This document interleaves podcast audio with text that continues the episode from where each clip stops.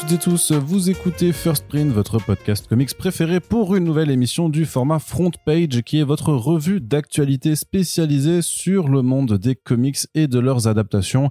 Nous revenons trois fois par mois pour vous faire un petit peu le débrief de tout ce qu'il se passe, que ce soit du côté de l'édition américaine mais aussi de l'édition française en tout cas dans ce qui concerne les comics, hein, vous l'avez compris. Et je suis bien entendu accompagné de l'ami Corentin pour cette émission. Salut, ça va? Ça va très très bien, je t'en remercie. Alors, Alors, de quoi on va parler aujourd'hui, Corentin? Eh bien, on Euh, oui. va euh, sans plus tarder commencer par la partie comics, qui est comme toujours celle qui est la plus importante euh, dans cette émission, puisque c'est le médium qui nous intéresse eh en oui, premier lieu. c'est voilà, simplement. Le papier, les dessins en couleur, voilà, pas, en, cases, les pas en noir, phylactères. pas en noir et blanc, sauf des fois quand même un petit peu, Un petit peu. mais toujours dans un sens de lecture occidental. Et Hein, voilà, voilà. c'est ce qui nous différencie de ces sales fans de manga. Exactement, de mangas. Bref, euh, De la mangas. on adore le mangas aussi, bien entendu, c'est une boutade. Mais Corentin, Oui. Euh, on va donc un petit peu aborder, on le fait avec un petit peu de retard parce que c'était quelque chose qui était arrivé lors de la SDCC, euh, mais je t'ai dit que je voulais qu'on en parle dans une, émi- dans une émission régulière, c'est le palmarès des Eisner Awards. Donc on a fait un, un long article sur comicsblog.fr pour vous rappeler voilà euh, tout ce qui a gagné et notamment vous indiquer la disponibilité de tel ou tel titre à venir ou euh, effective en VF puisque comme bien souvent, il y a beaucoup en fait des albums et des séries qui ont été primés qui sont déjà disponibles, souvent chez des éditeurs que vous connaissez très bien euh, quand vous écoutez la First Print ou si vous vous intéressez aux comics, et parfois chez des éditeurs un petit peu moins en vue. Alors, euh, je ne sais pas s'il faut faire le, le point euh, titre par titre ou pas, non, ou faire un- un bilan un petit peu plus général, mais en tout cas, ce que l'on constate, c'est que DC euh, a beaucoup, beaucoup de, de réussite. Je crois que c'est 8, c'est huit euh, Eisner Awards qui vont sur des, euh, des publications chez DC Comics.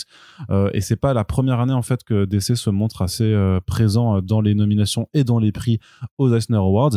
À l'inverse total de Marvel, qui n'a qu'un seul prix et encore, c'est un prix au global, puisque c'est Jordi Belair qui a été récompensé encore une fois pour son travail de coloriste. Et parmi les titres qu'elle fait, il y a le Miracle Man de Neil Gaiman et euh, Bill Willingham. Donc voilà, donc il y a un tout petit peu de Marvel. Mais sinon, pour le reste, ils sont complètement absents, alors que pourtant, c'est euh, le plus gros producteur et le plus gros vendeur. Comme quoi, la qualité et la quantité ne sont pas forcément, euh, ne vont pas forcément ensemble. Donc c'est pas forcément surprenant d'ailleurs. hein. Même s'il faut quand même euh, signaler que Nice House on the Lake, qui est un titre d'essai, n'est pas exactement, enfin, ça pourrait être un titre euh, publié en indépendant. Mais effectivement, il y a même, d'ailleurs, pas que du Black Label, puisque le, le Nightwing de Tom Taylor et Bruno Redondo a été, euh, a été primé deux fois. Euh, dans la catégorie, dans les catégories, alors j'ai pas tout sous les yeux, hein, mais euh, catégorie meilleure série régulière, je crois, et euh, meilleur euh, cover artist. Ouais, pour Bruno, ouais. Donc c'est quand même voilà du, du, du, du DC mainstream et pas juste les créations d'auteurs, même si celles-ci sont évidemment très présentes. Et aussi d'ailleurs le One Bad Day de Tom King, euh, qu'on peut considérer comme du DC régulier, même si ça a une patte euh, black labelisante, on va dire. Comme quoi on voit justement que DC bah, fait plus d'efforts euh, que Marvel pour mettre en avant le produire des auteurs, et ça c'est une très bonne chose. Dans l'ensemble, moi je suis pas très surpris par ce, palmarès. On retrouve beaucoup de noms qu'on a déjà vus au fil de ces dernières années, notamment bah, celui de euh, euh, Marjorie Liu et Sana Takeda évidemment. Ouais, bien Donc, sûr. Voilà, donc Monstress, etc. Donc on, on parle assez peu de nous, mais qui fait partie des habitués des Eisner. Euh, et qu'il a été revenu pour une nouvelle création qui était The Night Eaters. Pas mal de d'habitués effectivement, donc Tom King, Tom Taylor, euh, même dans les, les sélectionnés, on avait vu beaucoup de gens qu'on connaissait déjà très bien. James Tynion Ford aussi évidemment, le roi de, du comics d'horreur moderne. Euh, un mec qui vient d'ailleurs de chez DC, hein, beaucoup plus que de chez Marvel. Je crois même pas qu'il a fait du Marvel. Non, il n'a jamais fait de. Marvel euh, de mémoire. Donc alors c'est pas pour attribuer les points lequel des deux majors euh, s'en sort le mieux parce qu'au fond on s'en tape. Moi dans le tas j'ai envie quand même de rappeler bah, effectivement que beaucoup de ces albums parce qu'on est Urban Comics qui fait le DC en France sont ou vont être disponibles. Je vous inviterai à lire notamment Human Target hein, qui est une super création de King et de Greg Smallwood. le- Et qui arrivera virtuose. cet, cet automne, effectivement. Voilà euh, dans le tas donc on a aussi évidemment Zoé Torogu dont on avait déjà parlé un peu la dernière fois. Alors, elle n'a pas gagné d'Eisner Awards. Euh, pour le coup, elle avait eu cinq nominations, ce qui est quand même euh, très très important. Mais euh, malgré son statut de favorite, elle est repartie bredouille. Mais elle a quand même eu le Russ Manning Best Newcomer Ah, ça, Award, qui est un peu le euh, meilleur espoir euh, de la scène ou euh, plan, euh, enfin le, ou le prix de la révélation de l'année euh, pour pour les comics. Mais tu vois quand même qu'il y a un côté un peu euh, safe bet euh, dans cette sélection, parce que tu vois, quand on parle du franco-belge qui est nommé, c'est Black Sad. Quand on parle euh, des rééditions, c'est Parker. Et quand on parle de la meilleure édition US d'une BD asiatique, c'est Miyazaki. Donc il y a quand même. si mais après, c'est une des- nouveauté. C'est Oui, euh, oui, une nouveauté sûr. de Miyazaki. D'ailleurs, moi, je suis ultra chaud. Donc, ça arrivera. C'est le, c'est le voyage de Shura, Shura, je crois, euh, qui arrivera en Shuma, pardon, qui arrivera chez Sarbacane, Shuba. chez, chez Sarbacane euh, à cet automne là ou en fin d'année. Donc, euh, je suis hyper chaud. Hyper chaud. J'ai vu, j'ai pu voir l'album en VO. euh, bah, ça a l'air magnifique. hein. De toute façon, c'est, enfin, c'est magnifique. Donc, euh, très hâte de voir ce que Sarbacane en fera. Ouais. Mais tu vois, si on fait la liste, voilà, il y a du Frazetta, il y a du Miyazaki, euh, il y a du Black Sad, il y a euh, du Tom King, du Tom Taylor, euh, il y a même Jordi Belair, tu vois. Donc c'est effectivement des noms qu'on connaît, même pour le lettrage. Je veux dire, le lettrage, on sait que Astman, euh, ah, son nom complet va pas me revenir, mais bon, le, le lettreur de, euh, de The Blue Donc, c'est Flame. Hassan Ostman Elahu. Merci. Voilà, qui est un des, les plus grands lettreurs actuels. Et qui est aussi Euh, surtout, euh, enfin qui est pas surtout, mais qui est aussi journaliste euh, et qui tient la, la publication un panel cross panel avec Tiffany Bab et Ouais. ils ont été récompensés. Je crois que c'est pas, la, première fois, ouais, Ouais. non, pas du tout. Mais tu vois, le lettrage, c'est encore du coup Sagi Yojimbo. Voilà, ça doit être son sixième ou son septième, peut-être même plus, Eisner Award de lettrage. Il y a un côté un peu euh, habituel, hein, évidemment. Après, si la qualité est là dans, le- dans la durée, il n'y a pas de raison de, de, la, euh, comment de la dénigrer au profit de la nouveauté juste pour la nouveauté. Mais effectivement, voilà, ça fait des Eisner qui sont sans surprise, qui récompensent des gens qu'on connaît, qui sont déjà là, installés depuis longtemps. Euh, moi personnellement, j'aurais quand même du mal à dire que Do Powerbomb est juste une série euh, pour adolescents, par exemple. Et c'est bien de l'avoir, de lui avoir filé un prix, c'est bien de l'avoir calé quelque part. À mon sens, il aurait peut-être été temps de donner un prix de meilleur dessinateur à, euh, Daniel Warren Johnson. Mais après, voilà, ça reste un Eisner, on est content. Euh, Dans l'ensemble, il n'y a rien à dire parce qu'effectivement, tout le monde mérite euh, son prix. Il y a évidemment ceux dont, on parle un peu moins, comme le titre de Roman Quarterly ou le titre euh, Freezy pour enfants, parce que ça nous concerne un peu moins. Mais surtout que c'est le genre de titre en plus où c'est en faisant des recherches. Moi, je l'avais déjà fait quand j'avais fait les, recherches pour les nominations où tu t'aperçois qu'en fait, il était déjà proposé en, VF parce que donc il y a des éditeurs chez Jungle qui font très bien leur travail et qui ont identifié donc euh, Frizzy effectivement de Claribel à Ortega et Rose Boomsara euh, comme voilà une publication jeunesse euh, sy- sympathique où c'est je crois que ça parle vraiment de euh, des problèmes de, de cheveux euh, chez les personnes euh, noires tout simplement. Enfin le- tout- tous les problèmes que tu as en fait quand tu as des cheveux euh, crépus en fait notamment sur l'entretien sur les stéréotypes euh, que ça véhicule et tout ça. Mais donc à part le prisme aussi d'une adolescente euh, métisse quoi. Et donc euh, bah à découvrir pareil l'ou- l'ou- l'ouvrage environnement toxique de Kate Beaton qui et et qui effectivement qui ne- que qu'on n'identifie pas forcément euh, puisque c'est du roman graphique euh, donc euh, qui est publié pour la VF c'est euh, chez Casterman. Et, euh, et et que si tu t'intéresses pas un petit peu voilà à ces auteurs qui publient vraiment dans le secteur du roman graphique indépendant euh, aux États-Unis euh, où ça passe pas du tout par les comic shops bah tu as, un petit peu plus de mal à les identifier. Par contre tu as aussi euh, dans la meilleure publication humoristique le, euh, la revanche des bibliothécaires de Tom Gold euh, dont Thomas Maury avait fait déjà un papier d'ailleurs quand c'était sorti euh, il y a quelques mois sur sur Bubble 9e art Euh, hyper drôle hyper drôle euh, donc plutôt là on est plutôt dans le strip parce qu'en fait c'est des des strips qui sont publiés alors je sais plus dans quelle euh, dans quelle revue euh, anglaise euh, ou américaine là je je l'aurais plus mais euh, du coup c'est vraiment une collection de ça et c'est vraiment des gags sur le milieu du livre. Vraiment on s'intéresse aux auteurs aux, lecteurs aux, bibliothécaires aux libraires tout ça. Tout le monde en prend pour son grade. C'est vraiment très très marrant. Euh, et donc je vous recommande. C'est édi- c'est édité en France aux éditions en 2024 et c'est vraiment un petit bijou d'humour euh, qui plaira particulièrement aux gens qui s'intéressent à ce milieu là donc euh, vous là ceux qui nous écoutez ceux et celles qui nous écoutez je pense vraiment que vous pouvez y aller euh, à fond Et sur le cas de. Parce que, à part Do Powerbomb et. euh, je suis désolé, je n'arrive pas à retenir le titre de Ronan Quarterly. euh, pas de Image. euh, peu de Dark Horse à part les, ad- les adaptations de, des écrits de Neil Gaiman, comme d'habitude. Euh, pas de Volt, pas de IDW. Enfin, le marché indé, globalement. euh, Enfin, ici, il y a Public Domain, évidemment. ouais. Euh, Mais le marché indé, globalement, est pas très bien représenté dans ces sélections, alors qu'à une époque, c'était un peu justement lui qui tenait le, Bon. le- les Eisner. Oh bah quand même, les titres euh, Descender, Black Science, Saga, etc., ça a été primé maintes et maintes fois. Là, c'est un peu moins le cas. Euh, je sais pas exactement pourquoi. Qu'est-ce qui fait que les grands auteurs comme Vaughn, comme Lemire, qui produisent encore sur le marché indépendant, sont un peu moins vus ou moins lus parce que c'est aussi Bah. les gens qui votent qui doivent lire toutes les BD hein, qui sortent évidemment. Bah, après aussi parce que c'est les lauréats et pas les nominations. Quand tu regardes les nominations au global, il y avait quand même beaucoup plus de, de diversité dans les titres et dans les éditeurs choisis. Mais là, forcément, il faut en choisir qu'un seul. Ça, ça, Oui, ça- non, bien sûr. de facto, ça élimine beaucoup de monde. Mais tu vois, je sais pas si euh, moi j'aurais pris Tom King. euh, Bah, moi, personnellement, j'adore le choix. Target, hein, mais, Oui, euh, oui, non, mais, euh, mais au-delà de, enfin, c'est, c'est, euh, c'est un bon auteur, mais c'est vrai qu'il a déjà été récompensé. Mais Voilà. pareil pour James, qui, qui obtient son deuxième Eisner de suite, en fait. Euh, c'est la deuxième année consécutive qu'il obtient son Eisner de, meilleur auteur. Ça, n'en- ça n'enlève rien à ses qualités d'auteur, et c'est un bon auteur. Et d'ailleurs, autopromo, j'en suis d'autant plus fier qu'on ait pu l'avoir en podcast euh, sur First Print. Euh, allez l'écouter si c'est toujours pas fait. Mais cela dit, oui, ça aurait été très bien de le donner aussi à quelqu'un d'autre, voilà. de moins, euh, de moins, de Tu vois, moins pour, en vue. pour essayer de pousser un peu les plus petits noms, Oui, bien sûr, accompagner l'effet promotionnel que peut avoir un Eisner sur une couverture, etc. Tu vois Parce que est-ce que vraiment les Eisner, enfin DC a besoin des Eisner pour vendre ses séries? J'en suis pas sûr. C'est comme Marjorie Liu Sana Takeda, mais après, je sais pas si ça marche Bah, aussi ça, à la bien. limite, je pense que ce serait bien justement d'insister pour que les gens se disent. Ouais, Ah, en France, ouais, c'est sûr. En France, c'est sûr, clairement. Et nous, on a notre part de boulot à faire là-dessus euh, également, parce qu'on est, on est fautif de ne pas en parler plus. Euh, alors que c'est magnifique, quoi. c'est ultra beau. Et euh, mais par contre, mais je veux dire qu'aux États-Unis, est-ce qu'elles ont encore besoin d'être mises en avant? Parce qu'elles le sont aussi. comme ça, est-ce que Saga avait besoin d'être mis euh, de gagner des Eisner chaque année C'est pas forcément. euh, Ouais, c'est ça. Pas forcément évident. Tu vois, alors justement, on a, je sais pas, je pense, bah, tiens, là, j'ai l'édition euh, française de, de Blue Flame qui me regarde. C'est pareil, Cantwell, il a une production indé. Alors, je crois qu'il avait été sélectionné, mais fait partie des, des, des nouveaux grands, entre guillemets, qu'il faut mettre en avant, comme Warren Johnson d'ailleurs. Voilà, peut-être espérer, bah, après, il nous écoute pas, hein, j'allais dire ami Eisner. mais s'il y a des votants français qui nous écoutent, là, pour le coup, c'est le cas. Euh, ouais, c'est bien de, de récompenser les efforts que fait DC Comics.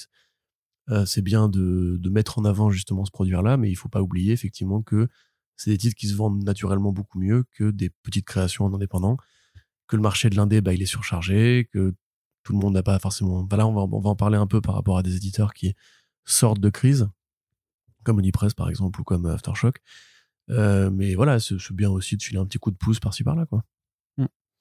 Donc, on vous rappelle qu'il y a un article sur Comicsblog qui vous permet de retrouver le détail de ces lauréats, avec en plus, euh, voilà, les, couvertures des albums VF quand ils sont disponibles. Donc, vous avez des idées, beaucoup d'idées de lecture et de bonnes lectures euh, pour l'été, si jamais écouter nos back issues récents et à venir ne vous suffisait pas. Du côté de la VF, juste une petite note euh, pour vous faire part de l'ouverture d'une nouvelle galerie euh, d'art à Bordeaux. Amis bordelais et bordelaises, euh, réjouissez-vous puisque Ludovic Monnier de euh, la galerie Acheter de l'Art à Paris ouvre une seconde ancienne Acheter de l'Art. Et vous connaissez très certainement cette galerie euh, si vous êtes parisien, puisque c'est là où il y a eu beaucoup d'expositions, notamment faites autour des artistes du label 619. Mais c'est là aussi on a eu le plaisir de, de voir Johan Cavege euh, exposer euh, ses planches de Moundir, lorsqu'il a notamment aussi reçu son prix euh, euh, de la BD euh, de SF. Donc une exposition euh, dédiée à Frontières de Guillaume Singelin euh, s- permettra de euh, d'inaugurer le bal de nombreuses expositions à venir, sachant que celle d'après, euh, c'est directement aussi Anna et l'entremonde de euh, Si et Marc Dubuisson, énorme euh, carton chez Glénat.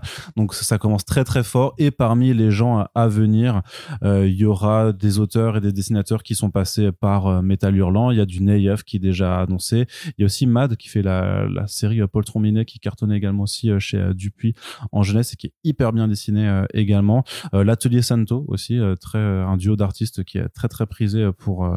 bah, pour leur art inspiré euh, du, euh, du folklore japonais. D'ailleurs, c'est eux qui ont fait une énorme fresque euh, dans la librairie Tsundoku de l'ami Rouault à Marseille, qui est, absolument incroyable. Donc voilà, beaucoup de beaux mondes qui arrivent. En plus, à Bordeaux, il y a des artistes qui y résident, donc forcément, ça multiplie aussi les possibilités d'avoir des expos. Et puis, on n'oublie pas qu'il y a Aquilios et Bliss Edition qui sont sur place.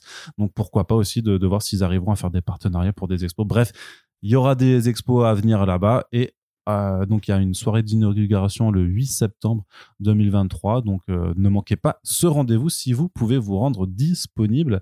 Et on souhaite bien euh, tout le bonheur à Ludovic pour cette nouvelle aventure. Et forcément, bah, on risque d'aller de nouveau à Bordeaux de temps à autre. Euh, puisqu'on l'avait déjà fait. Une autre annonce aussi pour un ouvrage en fait qui vient, qui est sorti, qui est pas encore disponible en euh, librairie, mais qui est disponible sur le site donc euh, d'une petite maison d'édition qui s'appelle Le Murmure. Euh, et du coup, on va devoir continuer la news comme ça Ah, pour être d'accord, vraiment, ok, je comprends. pour être vraiment dans la thématique. Ça s'appelle le murmure. Oui, c'est pour ça. Comment ça s'appelle le livre? Est-ce que vous avez envie d'un first sprint en ASMR ou pas du tout? Avec le rire de Corentin en ASMR. voilà, passer cette. euh, décidément, on est vraiment, voilà, on, on vous avoue, on a, euh, on a un CPF et on doit faire une formation humour à la rentrée histoire d'être vraiment drôle dans Je les prochains t'allais dire, podcasts. on quoi. vous avoue, on a la gueule de bois, mais. Non, pas du tout. Alors toi peut-être, moi ça va euh, très très bien. Non, tout ce que je voulais dire, donc c'est aux éditions Le Murmure, un ouvrage collaboratif qui s'appelle V pour Vertigo. Euh, donc c'est euh, hommage au label politique expérimental de DC Comics. C'est euh, un ouvrage qui a été dirigé par Siegfried Wurz, qui est un chercheur en, en histoire de l'art, je crois, ou en théorie de l'art ou théorie politique de l'art, un chercheur Voilà. tout simplement Il aime bien l'art. qui a fait une thèse donc euh, sur en fait la repré- les, représenta- les représentations divines en fait la question des représentations divines dans les comics de super-héros et qui avait euh, notamment euh, co-organisé un colloque sur Vertigo en 2018 ou de, ouais c'est en 2018 un an avant que le label euh, ne soit enterré par DC Comics Euh, il y a une partie des présentations qui avaient été faites là-bas avec notamment aussi la présence de Frank Whiteley euh, qui c'est quand même un, plutôt un, un très bon euh, très bon au fait euh, pour ce colloque donc plusieurs de ces interventions qui ont été retranscrites à l'écrit et puis d'autres articles qui ont été euh, rajoutés pour faire cet ouvrage collectif qui présente donc Vertigo à travers différents angles, donc avec des auteurs et des traducteurs, enfin des personnes du monde de la bande dessinée, mais aussi donc plusieurs universitaires. Euh, je ne vais pas vous lire tout le programme euh, de, dessus, mais bon, on retrouve notamment euh, un récit de sur, enfin un article qui s'appelle Archéologie d'un label pour retracer l'avant Vertigo, qui est écrit par le bon Alex Nikolavitch. On a la, la chercheuse Sophie Bonadé aussi qui parle de John Constantine et de sa bisexualité en fait dans, dans la série Hellblazer. Donc on a aussi voilà bah, Siegfried, Siegfried lui-même qui écrit un papier sur euh, Spider Jérusalem et euh, donc euh, Transmétropolitane. Et il y a une interview euh, de Frank Whiteley qui vient conclure l'ouvrage et qui est traduite par ce bon commis des comics. Ça coûte 20 euros. À mon avis, c'est très riche d'enseignements et notamment pour toutes les personnes qui avaient loupé ce colloque. Euh, Moi, je sais que j'avais tenté d'y aller et que ça avait été euh, au final trop compliqué euh, de m'y rendre. Euh, donc, c'est à retrouver euh, aux éditions Le Murmure pour une vingtaine d'euros. Le lien est dans la description du podcast et euh, ça arrivera aussi dans les librairies euh, à d'ici la rentrée. Mais bon, si vous pouvez vous le prendre déjà euh, d'emblée, à mon avis, ce sera très très chouette. En plus, j'imagine que toi, c'est quelque chose qui t'intéresserait. Bah après moi j'ai probablement tout lu de Vertigo mais les analyses effectivement peuvent être euh, très poussées. J'en profite juste pour faire euh, je profite de ce plan copinage euh, parce que j'ai vu vu j'avais vu passer pardon un tweet du comic qui nous racontait que euh, Siegfried Wurz justement avait publié son son étude euh, sur le super-héros et la figure divine sur academia.edu. En fait, c'est là où tu retrouves, effectivement, c'est là en général où tes publications se, se retrouvent. Pareil Voilà. pour tes manuscrits de thèse, tu vas sur test.fr, tu peux avoir. Si vous cherchez euh, Arnaud Tomasini sur test.fr, vous pouvez lire ma thèse sur le Exactement. Donc, si vous la cherchez peut-être par Google, je sais pas, mais ça s'appelle Fortune du sacré, homme, divin- homme divinisé ou dieu déchu, euh, sacralité poreuse de la figure super-héroïque. Et donc, ça parle de super-héros et de, de religion. Et ça peut être super intéressant. On manque un peu de chercheurs euh, qui poussent justement ces sujets-là. euh. Bon, nous, on essaie notre humble niveau, évidemment, mais on n'a pas toujours le temps de faire des, des- des- des papiers de fond. Ah, et puis là, c'est euh, un, autre voilà, niveau et là c'est un niveau universitaire, académicien, chercheur, etc. Donc euh, voilà, n'hésitez pas si ça vous intéresse. Et évidemment, lisez du Vertigo, la meilleure maison d'édition de tous les temps. Ensuite, Corentin, on va te laisser, enfin, je vais te laisser un petit peu la Ah bon, parole pour la partie VE avec quelques titres justement de euh, maisons d'édition euh, indé qui nous sont euh, arrivés parce que là, il y avait quand même un, un gros bloc des- de, euh, de comics indé. Donc, on commence avec euh, un petit point juste sur le retour de Savage Sword of Conan chez Titan. Oui, tout à fait. Euh, bah, ça, c'est de l'indé, c'est aussi de la licence. c'est de la part. licence, mais oui. Alors, Titan Comics, là, récemment, a donc fait, euh, bah, sorti le premier numéro de Conan le Barbare, la nouvelle série de Zeb Wells et euh, Roberto Della Torre. C'était le plus gros succès de, euh, de Conan, euh, enfin, de, pardon, pas de Conan, justement, mais de Titan Comics ever, avec euh, 100 000 précommandes, ce qui est énorme pour une petite maison d'édition comme ça. Et donc, bah, ils se sont dit qu'il fallait insister sur le personnage de Conan, puisque manifestement le lectorat répondait présent, probablement un peu échaudé par la période Marvel, qui, avec le recul, effectivement, a pas été la meilleure période pour les comics Conan. Période Marvel moderne, hein, j'entends évidemment, je parle pas de la période faste et culte des années 70-80. Et donc, ils ont décidé de relancer euh, Savage Sword, qui a toujours été un peu historiquement la série partenaire des Conan le Barbare de Roy Thomas, avec la promesse de ramener le format magazine euh, et noir et blanc de l'époque. Alors, pour rappel, l'épée sauvage de Conan, pour euh, appliquer la, loi- tout bon, Euh, c'est donc effectivement une anthologie qui ressemble beaucoup à ce qui avait été fait pour le Hulk Magazine, c'est-à-dire que c'était pas du comics à proprement parler, c'était de la bande dessinée publiée dans les magazines et pas dans les rayons euh, bah, bande dessinée, avec la qualité d'édition et de papier du magazine en noir et blanc comme les revues ici comics, comme ce qui avait été fait avec Warren Publishing en général d'ailleurs. Donc pas de censure, donc des histoires qui pouvaient tendre plus vers l'érotisme, plus vers la violence graphique et des thèmes qu'on ne considérait pas comme étant associés aux enfants. Le Comics Code Authority ne pouvait pas intervenir dans euh, la publication de Savage Sword of Conan. Et c'est là justement que beaucoup de grands artistes, euh, dont, euh, dont j'ai plus de ma tête, Euh, Arnaud, Monsters, Barry Windsor Smith. Merci Arnaud, tu es génial. Je suis toujours là. Voilà, entre autres choses, beaucoup Parce de que tu m'as regardé Monsters, euh, t'es venu me mettre en tête. beaucoup de virtues. Non, je pensais à ACBD, tu vois, c'est mon, c'est mon chaînon mental maintenant. J'ai pris le prix ACBD Comics, Monsters. Voilà. Euh, et pas Beta Bill. Euh, Mais euh, donc oui, voilà, c'est là qu'effectivement beaucoup de grands artistes et de, virtuoses du, du, du trait noir et blanc ont fait un peu leurs armes sur le personnage de Conan le Barbare. Une série qui a duré très longtemps, qui est actuellement rééditée chez Panini au format intégral euh, et qui va donc revenir. Mais contrairement à quand Marvel l'avait ramené, parce que Marvel avait ramené le nom Savage Sword of Conan, mais en fait c'était juste une série séparée, qui était une série en comics régulière avec une numérotation classique, un format comics classique, des couleurs et euh, un feuilleton en- en- sur différents numéros, une intrigue euh, sur différents numéros. Donc en fait, ça n'avait rien à voir avec Savage Sword of Conan. Là, Titan le, le refait et ils le refont justement dans euh, le format original. Donc c'est plutôt une bonne nouvelle. Ils ont expliqué que ce serait un format vraiment au niveau de la taille du, la taille et du choix du papier qui ressemblerait plutôt à ce qui se faisait à l'époque. Euh, ce que je trouve assez intéressant, moi j'avoue que j'aime beaucoup déjà ce que j'ai vu du trait de, de la Torre sur Conan le Barbare. Ça sent effectivement vraiment l'époque Roy Thomas, ça sent euh, le, le Conan classique, euh, le Conan phrasietesque, on va dire. Mm. Alors que justement la période Marvel était un Conan plus mainstream, plus, plus super-héros classique en fait. Et ce qu'a fait Aaron était bien, mais on peut tout à fait, effectivement, si on est nostalgique de cette autre Conan le, le- le barbare, euh, trouver qu'il y avait matière à amélioration. La Titan se donne les moyens d'y aller. J'ai envie de dire, euh, bah tant mieux, pourquoi pas. c'est un personnage qui est apprécié, qui est culte. C'est un peu le dernier représentant de la fantasy en comics en plus, parce qu'il n'a pas non plus 50 000 avec ce niveau de popularité. Non, mais il y a des comics indés de fantasy, mais il y a rien qui va sur, sur une telle période, sur euh, un univers aussi riche, aussi, aussi développé, etc. Les, les comics de fantasy en général, c'est des créations originales qui durent le temps de 12-20 numéros. Euh, donc là, bah oui, c'est une bonne nouvelle, c'est cool. Et euh, bah, maintenant, moi, j'ai hâte de découvrir ça. Et c'est intéressant de les voir vraiment, maintenant qu'ils ont récupéré la licence, de, de l'exploiter, mais aussi, euh, comme tu le dis, avec cette approche différente de Marvel, en fait, où justement, tu auras plus l'impression de, de se dire qu'ils ont envie de faire vivre un personnage et de faire vivre même un héritage, en fait, une tradition euh, des comics euh, de Conan le Barbare, quand Marvel était vraiment plutôt dans de l'exploitation euh, au Oui, sens euh, un peu... Et même du- beaucoup moins noble du terme. du métissage forcé avec ses propres Ah, héros, putain, ce qui ouais, avait ouais. aucun intérêt, ou avec ses équipes créatives à eux. Je veux dire, il y a quand même eu euh, le fameux crossover Serpentoire avec Moon Knight et tout. Enfin, il y avait vraiment des trucs qui ont été faits qui étaient un peu délirants qui préfigurent du Marvel qu'on a aujourd'hui. Moi, je me demande si c'est pas justement une prérogative de Heroic Signature et de euh, Cabinet Entertainment qui sont les gestionnaires américains des droits de Conan le Barbare, qui justement ont pas dit à Titan, en faisant leur appel d'offres, euh, celui qui reprendra la licence a intérêt à faire un truc qui ressemble plus à ce que veut le public fan de Conan le Barbare plutôt que ce qui a été fait chez Marvel. Attention, il y avait des bonnes séries chez Marvel. Le, le but n'est pas de cracher euh, sur le taf de Aaron, mais effectivement, bah, c'est un peu comme les cycles de Spider-Man, tu vois. On, on tire beaucoup sur la corde, puis on revient à une série plus noble. Ah non, pardon. Euh, Spider-Man, c'est juste on tire sur la corde.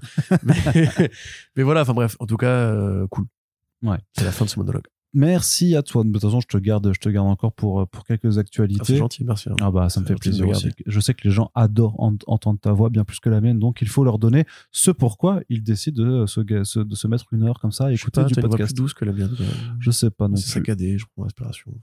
Vault Comics qui prépare deux titres qui s'appellent Something Has Crawled et Beyond Real pour Oui. cet automne. Tout à fait. Alors là, le, le but est plus de mettre en avant euh, bah, l'indé, justement, dans l'idée de donner un coup de pouce, parce que l'actualité des super-héros souvent euh, obscure un petit peu, obscurcit un petit peu, pardon, justement, le marché indé. Mais on va le dire clairement, on n'a pas beaucoup d'infos sur ces deux projets. Euh, donc le premier qui, je- j'aimerais bien que tu me retrouves les équipes créatives, s'il te plaît. Oui. Euh, le premier, donc, qui est une histoire euh, d'horreur, a priori, qui est l'histoire d'une jeune femme qui travaille dans une station-service, euh, avec qui vit avec sa sœur. Un jour, sa sœur ne rentre pas à la maison. Elle se met à la recherche de sa sœur, accompagnée de sa meilleure amie, et sa meilleure amie se trouve être Satan. Ça tend. Voilà, ça t'embouche un coin. Et donc, euh, voilà, c'est vieux, c'est vieux. Donc, euh, c'est pas de moi, hein, je précise Arnaud, parce que tu fais des gros yeux, mais. euh, Donc, Alors attends, juste pour te retrouver les donc titres. euh, voilà, ça c'est un petit projet. Très honnêtement, on n'a pas eu de visuel dessus, à part la couverture. Donc c'est Son M, Son M, Matt Kirst et euh, voilà. Voilà, et honnêtement, je connais pas trop bien les, les artistes en question, donc on va pas aller beaucoup plus loin. Beyond Real, c'est la nouvelle création de Zach Kaplan. Donc Kaplan, dont on vous a déjà parlé à plusieurs reprises, qui est un des boulimiques euh, de la SF moderne, qui est un mec qui fait beaucoup, beaucoup de séries de SF, quasiment que ça d'ailleurs, et sur le marché indé pour différentes boîtes.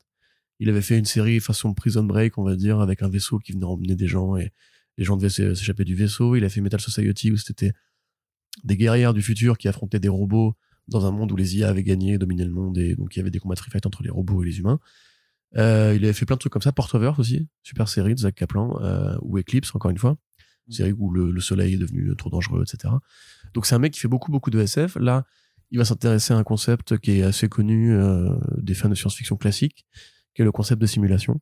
En fait on vit dans une simulation, le- notre réalité, comme dans Truman Show, comme, Tu- comme dans Matrix. Tu veux dire qu'on vit pas dans une société? On plein- bah alors, bah, justement, alors ça, c'est ce qu'il faut voir parce que si on applique la théorie de la simulation jusqu'au bout, en fait, la société est une simulation. Parce que la société nous dit quoi penser, quoi, tu vois, quel rapport entretenir à l'argent, ou- aux rapports sociaux entre les gens, donc les rapports entretenir à l'autre et à nos pensées personnelles. Donc, techniquement, toute forme d'organisation sociale de, de l'esprit humain est une simulation. Moi, je voulais juste faire une vanne à la base. hein, Voilà. tu sais. Mais je- j'y tiens parce qu'en fait, on ne sait pas si c'est une simulation de SF ou une simulation qui parlera de société. Et on a juste le principe que Zach Kaplan veut faire une simulation. Et selon lui, en fait, ce principe-là va passer par les arts. Voilà, c'est qu'en fait, est-ce que peut-être que on vit dans une œuvre d'art Tu vois, ce serait intéressant pour un mec qui fait de la BD, un peu à la Morrison justement. Euh, est-ce que notre rapport à l'art conditionne notre rapport aux choses Tu vois, enfin, ça peut être plein de trucs différents. Moi, j'aime bien ce que fait Kaplan. C'est rarement aussi euh, poussé intellectuellement que ça, hein, mais ça peut être l'occasion de s'amuser. Euh, il a annoncé que ce serait psychédélique et qu'il y aura sept artistes différents en rotation à chaque numéro, donc d'où le principe de la simulation par les arts, ou peut-être que la patte de chaque artiste sera intégrée au récit pour, ou alors en comprenant les, jalons qui, font la réalité des héros, bah du coup ils vont euh, bousculer la réalité, va être dessinés différemment, etc. Ça peut être très cool, euh, et donc effectivement on a appris ça pendant la, SDCC, mais pas plus de synopsis à se mettre sous la dent, ni de première page, malheureusement. Voilà, parce que c'était vraiment les choses qui étaient euh, montrées sur, les écrans, en tout cas sur les PowerPoint, hein, tout simplement, de la San Diego Comic Con. Et il faut attendre généralement quelques semaines pour qu'ensuite, une fois que les annonces sont faites, euh, les sollicitations débarquent pour avoir plus de visuels sur les couvertures. C'est comme ça qu'on a eu pas mal de couvertures, notamment tu sais, pour le, le projet Secret Wars à la con de, de Marvel, euh, ce genre de choses-là. Maintenant, on a plus de détails pour, Ouais. pour le. Ça valait le coup d'ailleurs. Oui, bah ça, ça a l'air tellement, éclaté euh, comme, euh, comme bien souvent avec ces projets euh, rétro nostalgiques. Mais parlons d'autre chose, parlons un petit peu de titres d'horreur à venir chez Dark Horse, si tu veux bien. D'accord. Je veux bien. Je suis d'accord avec ce que tu viens de dire. Eh bien, fais-le. Et du coup, qu'est-ce que j'attends? Je me Le Steve, pardon, le Steve. Niles, Satan Steve Niles, oui, et l'anthologie d'horreur. C'était cela que je voulais. Donc euh, Steve Niles, euh, grand habitué hein, de Dark Horse, ça fait 30 ans qu'il écrit pour eux. Euh, auteur de 30 Days of Night, 30 jours de nuit et de Criminal Macabre. Donc un, un fan, enfin un spécialiste de l'horreur. Euh, il est pas aussi coté que Tanyan Ford, mais il est quand même assez apprécié des fans de BD d'épouvante. Voire en fait non plutôt d'horreur parce que c'est souvent du gore aussi. Là c'est l'histoire d'un scientifique façon le docteur Moreau qui sur une île un peu sauvage a créé euh, des hybrides des animaux hybrides. On ne sait pas exactement en, en quoi consistent ces hybrides, si c'est des hybrides humains-animaux ou différents animaux façon chimère. Mais voilà, en fait, il a fini par euh, aller voir les mecs des villages voisins pour les filer à bouffer à ces bestioles. Et bah, tout le monde est mort. Il sait pas à quoi filer à bouffer à ces animaux, donc il invite des scientifiques, des influenceurs, des journalistes pour présenter sa création, enfin sous couvert de cet argument-là. Et une fois sur place, ce petit colloque d'invités va découvrir qu'ils sont là pour servir de bouffer aux gardes-manger. Donc l'intérêt va surtout être euh, graphique, hein, évidemment, parce que le scénario tient sur un, un mouchoir de poche. Euh, mais ça peut être l'occasion effectivement de s'amuser. Le dessinateur Arnaud, s'il te plaît. Kowalski. Piotr Kowalski, voilà, très bon dessinateur, qui a été annoncé sur autre chose d'ailleurs récemment, mais j'ai oublié, c'est pas grave. Qui est dessinateur de sexe, euh, qui a déjà fait du. Il était annoncé sur l'adaptation, enfin sur la suite de American Psycho en comics. Tout à fait, exactement, avec euh, Norman Bates, avec Norman Bates qui reprend la gueule de Christian Bale. Ça a été autorisé Euh, exactement. par le studio.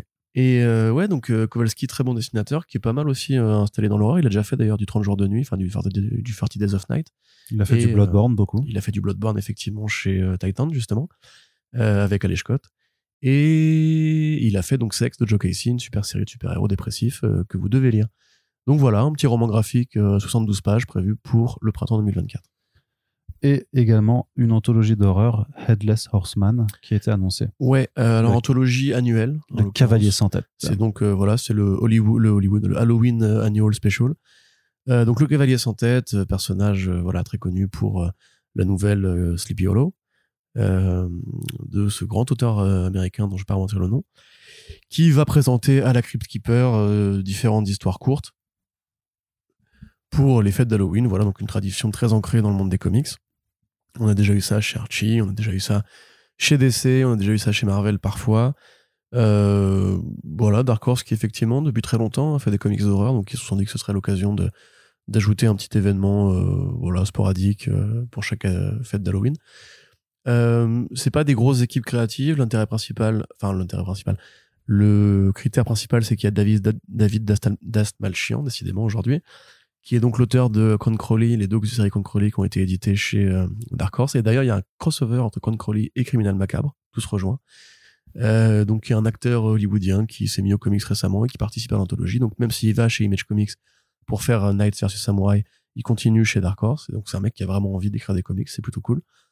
Euh, des variantes euh, de Mignola, un petit numéro, voilà, avec euh, des histoires très américaines, des gamins qui vont faire la tournée de Halloween pour les friandises et qui vont se paumer, la maison hantée au bout de la rue, le nouveau gamin qui vient d'arriver dans le quartier. Donc voilà, c'est vraiment l'horreur proto-urbaine avec les petites banlieues calmes américaines où le danger guette à chaque coin de rue, des monstres, des meurtres, un peu comme Creepshow, tu vois, qui est revenu récemment chez Skybound et qui reprend vraiment cet imaginaire très années 80 de l'horreur télévisuelle, euh, de l'horreur qui hérite de Creepy, mais qui devient un truc beaucoup plus mainstream.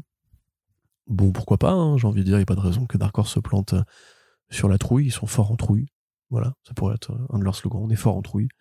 Et euh, J'allais te faire un jeu de mots avec citrouille du coup, mais euh, Ah, vas-y, tu peux. Mais je l'ai peux- pas, je l'ai pas, je l'ai pas, merde. Mais cherchez chez vous si vous avez ce jeu de mots proposé dans les commentaires, on lira et on rigolera. ouais. Très bien, Il merci. continue à chercher, vous savez. les- Oui, oui, c'est pour ça. Non, non, cherchent, je, je vais pas me mettre en pause juste pour chercher un jeu de mots pas ultra marrant. Euh, mais par contre, on va passer du côté un petit peu de la, ouais, la partie, euh, les petits éditeurs euh, qu'on aborde, qu'on abordait un petit peu moins et que parfois tu sais pas trop s'ils existent encore ou ils sont, ils sont toujours en difficulté. Alors, Onipress, par contre, on a déjà attesté que ça a l'air de reprendre du poil de la bête, puisque après, il y a Shaky Kane qui est donc qui a été annoncé récemment chez eux. T'en avais parlé dans le dernier front page ou alors dans le dans le récap de la SDCC. Et t'as un autre artiste aussi assez assez chelou avec le titre Faceless and the Family qui a été annoncé chez eux également. De Alec, non, Lesniewski, Ouais, c'est ça. le prénom. Je l'ai pas, mais, je Mais il faut noter tout ça, Arnaud, avant les podcasts. Euh, donc oui, oui, alors Onipress, on... l'année dernière, rappelez-vous, Onipress licenciait une bonne partie de son personnel, euh, Matt Lesniewski, une bonne partie de son personnel éditorial, euh, et publiait un communiqué vous expliquait qu'il fallait pas s'inquiéter, que Onipress allait produire du contenu. C'était vraiment le mot contenu, hein, c'était pas, c'était pas des BD, c'était pas des films, c'était du contenu. Euh, où tout le monde s'était inquiété en mode genre ah ils vont faire des NFT les bâtards. On était vraiment à l'époque de, la grosse vague des NFT où tout le monde se disait ça y est, tous mes artistes préférés vont se mettre à faire des saloperies qui servent à rien. Euh, et finalement, ça, a été mieux au moment où euh, Hunter Gorison, un ancien de chez Valiant et Bad ID, est arrivé et a repris la tête de l'éditorial. Un peu comme Mark Doyle chez DW Publishing, en fait. C'est exactement la même situation. On, on nomme un mec qui est capé, qui sait ce qu'il fait, qui veut pousser justement euh, les créas originales parce que c'est ce qui fait la force du label. C'est pas les adaptations, c'est pas euh, les NFT, c'est pas toutes ces conneries-là. Donc, il a annoncé effectivement The Man From Maybe de euh, Shaky Kane et un autre artiste, alors considéré comme un jeune prodige, mais c'est plus compliqué à approcher, je pense. Si vous avez déjà vu ce qu'il a fait chez The, The Freak, par exemple, qui est graphiquement très particulier, très beau, hein, mais très particulier. Et là, il essaie un nouveau style, euh, donc effectivement pour Faceless and the Family, qui, et c'est d'ailleurs assez amusant, comme euh, la série de Ken, The Man From Maybe, parle encore une fois de post-monde, euh, parle encore une fois d'un truc euh, façon Trigun, façon Okuto no Ken, où l'humanité a survécu à une sorte de désastre, et où elle est maintenant remplie de déserts et de villages où des gens bah, se tapent sur la gueule pour essayer de récupérer les ressources. Et encore une fois, il y a un justicier errant, euh, sans nom, sans identité, qui passe euh, de ville en ville pour rendre des coups de main.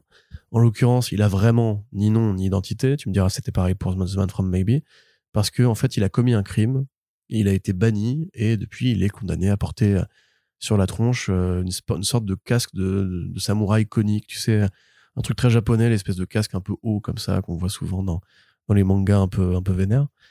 Euh, donc lui va s'associer à une petite bande de, voyageurs euh, voilà, en, goguette pour aller dans les villes interdites euh, exécuter une mission qui serait liée à ses origines, à son identité. Alors le synopsis effectivement est pas très élaboré au, demeurant. Ça, ça ressemble beaucoup voilà, à plein de comics que vous avez déjà lus. Mais c'est vraiment le graphisme en fait qu'il faut retenir. C'est aller voir les planches sur comicsblog.fr. C'est vraiment un coup de crayon extrêmement exigeant, extrêmement ondulé. Euh, ça ressemble un peu à du Tradmoor. C'est vraiment un truc qui ressemble voilà, au, cartoon un peu psychédélique des années 60, comme euh, le film euh, des Beatles, là, ah, Yellow Submarine. Dans le côté vraiment, voilà, ça n'a pas de sens, ça n'a pas de forme, c'est tout complètement incohérent au niveau de la morphologie, mais c'est un truc qui ressemble à n'importe rien, enfin à rien d'autre en fait. Donc ce que, ce que, ce que dit Gorison, c'est justement ce qu'il voulait, c'était une série d'artistes, exactement comme pour Shaky Kane, et pour pousser un profil qui pour l'instant est encore pas trop cher, mais qui va, on le sait, va devenir un mec très important d'ici les années à venir. Et effectivement, donc c'est du noir et blanc, c'est très ciselé, c'est très granuleux, c'est très joli, il y a un travail sur les ancrages qui est assez incroyable, et ça sent un peu la, la tarte graphique euh, au moment de sa sortie, si on apprécie ce style très particulier. Hein. Parce que voilà, c'est peut-être plus aussi du comics caricatural, enfin du comics, on va dire, un peu satirique, à la racine, euh, façon Robert Crumb et tout, dans le, les morphologies, les postures, etc. C'est vraiment ce que ça m'a évoqué, quoi. Même les Zap Comics, je sais pas. oui, c'est ça, ouais. Bah, c'est le comics de Crumb, euh, Zap Comics. Ah oui, alors non, je pensais à des frères, je crois. Mais c'est un autre truc du, du comics underground aussi qui, euh, ouais. qui est connu, mais que du coup, je vais pas, je vais pas retrouver. Je suis désolé. C'est pas grave. Mais bah, les frères Hernandez? Non, non, non, non, pas, non, non, ça c'est. Parce que oui. Mais du coup, voilà, c'est vraiment un peu une sorte de mélange entre du Tradmoor et du Crumb, on va dire, si ça vous parle d'imaginer ça. Donc, il faudra aller voir euh, ce que ça donne. Euh, c'est des numéros étendus. C'est un truc que Gorison veut pousser. Gilbert Shelton. Euh, ok. Et The Freak qui avait été sélectionné aux Eisner Awards au moment de sa sortie, qui n'avait pas gagné, mais qui avait été sélectionné. Donc, un mec, voilà, prometteur à suivre pour les années à venir et qui, bah, effectivement, nous rappelle que Omnipress fait ce travail de ça pour essayer de pousser un peu les talents de demain ou d'aller chercher les talents d'hier comme pour Shaky. Alors par contre le travail de SAP c'est quand tu veux euh, déprécier quelque chose donc je pense que ah pour le coup bah, c'est toi c'est toi qui as fait une mauvaise expression. Ouais, c'est écrémage plutôt dans ce cas-là mais ouais, OK. Le défrichage, déchiffrage, déchiffrage, défrichage. Défrichage plutôt non. Travail de défrichage. Hmm. Il défriche. C'est ça, pour aller chercher les talents de demain. Exactement. Tu vois, tu m'as contaminé. Putain, ça c'est contagieux. Imagine. C'est pire que le Covid, tu vois. C'est un jour, on fera des soirées avec que des potes qui tout le monde utilisera d'expressions au hasard comme ça. ça. on devra deviner ce que ça veut dire à chaque fois. Faudrait faire, tu sais, ce serait le, le jeu de cartes euh, First Print comme ça. C'est ça. Avec des expressions à la con. Franchement, je pense qu'il y a un potentiel. Hein. Euh, du côté de l'édition VO toujours, Aftershock qui donne, qui a donné des nouvelles aussi au cours de la SDCC. Alors euh, c'est rapporté par la rédaction de Bleeding Cool qui était sur place et dans son article qui dit que c'était limite la présentation la plus triste qu'il ait jamais vue euh, à la SDCC euh, parce que ça se passe en fait t'as euh, t'as un peu le déjeuner des, avec les, les comic shops qui, qui se tient donc pour pour le la partie professionnelle. Et donc c'est là où t'as pas mal d'éditeurs qui font des annonces de ces présentations et Aftershock vraiment était juste là pour dire bon ça va un peu mieux et bientôt on pourra annoncer des trucs. Et euh, apparemment il y a enfin les, représentants ils étaient au bord des larmes. Enfin c'était un peu ça avait vraiment d'être assez terrible quoi. Parce que donc Aftershock est, euh, a déclaré faillite euh, il y a, il y a quelques mois. Et donc surtout qu'ils devaient des quantités de, de sous très importantes à leurs auteurs à leurs artistes. Et ils disaient ils avaient dit quand ils avaient déclaré être, être en faillite. Notamment parce que tu as aussi Rive Noire ou Rive Gauche je sais plus. Je crois que c'est Rive Noire, qui est une société de production euh, qui, euh, qui leur appartient et qui est elle la plus endettée. Euh, et donc, bah, tu avais des artistes comme Inaki Miranda à qui ils devaient plusieurs dizaines de milliers de dollars et ce genre de choses-là. Donc là, ils ont dit qu'ils sont sous tutelle et que justement, ils sont en train de rembourser tout le monde et que euh, ils ont euh, des financements éminents euh, qui, sont en train d'arriver, mais qu'il faudra voir encore attendre un petit peu pour pouvoir refaire des annonces. Mais en tout cas, ils ont dit qu'ils sont, ils sont bien présents, ils ont bien l'intention de continuer de publier des comics, même si on n'en est pas encore au calme après la tempête. Et par contre, ils avaient ils avaient fait une conclusion de, de leur, de leur présentation en citant un, un, gros, je sais pas si tu vois, Chumbawamba. Alors là, c'est, bah, je, vais, je vais pas chanter dans le, je vais pas chanter dans le podcast que je, on n'est pas dans un karaoké, mais la, la, chanson tu la connais en fait. mais c'est une chanson dont, dont, si, chante. dont les, les, paroles ça dit We get knocked down, but we get up again. They are never gonna keep us down. Genre ouais, on, on va se relever, mais tu, ils ont chanté ça? Ils ont pas chanté ça, mais ils ont cité avec euh, la pochette de l'album euh, pour euh, pour essayer de, de, se, faire, de se, donner du, du peps quoi. Donc un peu particulier, mais mais c'est con parce que Aftershock ils ont fait quand même. bah il y a eu du du Walk Through Hell, il y a ah Willy, il y a Jimmy's Bastard, donc il y a vraiment des très bons titres qui bah, existent chez eux. Un des premiers éditeurs qui était arrivé à l'époque justement du boom d'Image Comics où tout le monde se dit ah lundi il se passe un truc. Ils étaient apparus, ils avaient dit nous on va 2015, les adaptations, on va faire des contrats types et tout. Et il y avait eu ouais, beaucoup de gens super connus qui, avaient, qui étaient passés chez eux. Et bah, après, la, la meilleure nouvelle de cette histoire-là, c'est qu'ils commencent à rembourser les artistes. Mm. C'est un peu tout ce qu'on leur demande, limite. Euh, bon, se relever et refaire du comics, euh, ça, je sais pas si c'est un peu trop ambitieux, mais euh, déjà, les gens à qui doivent de l'argent vont être remboursés. C'est la première bonne nouvelle. Après, oui, il y avait un beau catalogue. Euh, je sais pas comment ça fonctionne, les, les contrats Aftershock, si c'est du creator share, ou du creator C'est pas du owned complet. Ok, ben dans ce cas-là, oui, ce serait bien que la série, que la boîte se relève parce qu'elle a un catalogue euh, d'adaptation potentielle, je sais pas, mais en tout cas de BD qui pourrait être intéressante à faire. Et si les éditeurs, enfin si les auteurs n'ont pas les moyens de déplacer leur création ailleurs, c'est très problématique. Parce que c'est ce qui se passe en creator share, c'est l'éditeur, enfin l'auteur renonce à une partie de ses droits en échange d'une paye. Euh, et l'éditeur, du coup, bah, a les moyens d'aller voir ensuite Hollywood et de dire voilà, on a ça, etc. Exactement ce qui s'est passé avec Ewa Studio quand j'avais interviewé euh, Goran Sojuka, il m'avait expliqué que justement, bah, c'est ce que faisait Aiwa, il faisait du creator share, donc en fait, les artistes et les scénaristes reçoivent une paye salariée comme chez un mainstream, enfin chez un, éditeur mainstream, mais ils gardent euh, un intéressement sur les ventes et ils gardent une partie du copyright. Et ceci étant fait pour que justement l'éditeur n'ait pas besoin du consentement des artistes à chaque fois qu'il y a une réunion avec un bureau hollywoodien et que bah en cas d'adaptation, l'argent soit plutôt capté par les, les, les éditeurs. Mais ça veut dire aussi que contrairement à Image, contrairement à Dark Horse, il n'est pas aussi facile de se barrer, de prendre sa série et de la continuer ailleurs parce que, bah, de fait, la boîte possède une partie des droits. Donc, dans ce cas-là, ce serait mieux qu'elle se relève pour qu'on puisse avoir des rééditions de tous ces projets-là, quoi. Ou au moins qu'ils vendent leur catalogue à quelqu'un. Bah, surtout qu'ils arrivent à, signer pour des adaptations qui se fassent et qui leur permettent d'être plus viables économiquement parlant. Ouais, mais ça, tu sais, euh, enfin, à l'avenir, on sait que Hollywood va aller de plus en plus vers l'IP, pas forcément vers l'IP Comics, donc, euh, il faut voir si c'est encore euh, cette grande ruée vers l'or qui qui a un peu animé tout le marché indé à une époque. Tout le monde s'est dit ouais ça y est les comics on va faire des séries pour Netflix etc et au final bah oui t'en as eu pas mal mais euh, ça a pas rapporté tant d'argent que ça aux, auteurs intéressés. Des maisons d'édition comme ADW ont couru après ça au point de s'endetter pour financer des pilotes eux-mêmes et lâcher des dizaines de millions de dollars eux-mêmes au point bah pareil de frôler la banqueroute. Même tu peux te demander si Aftershock a pas pas dans le même cas de figure. Parce que tous les mecs qui se disaient il faut qu'on produise du pilote pour après aller voir les networks, oui, mais si le pilote il est pas pris, bah du coup t'as dépensé un million pour rien, quoi. Donc euh, je sais pas, moi à mon avis il y a, y a, un autre avenir qui serait en fait de persuader les gens de lire des putains de BD.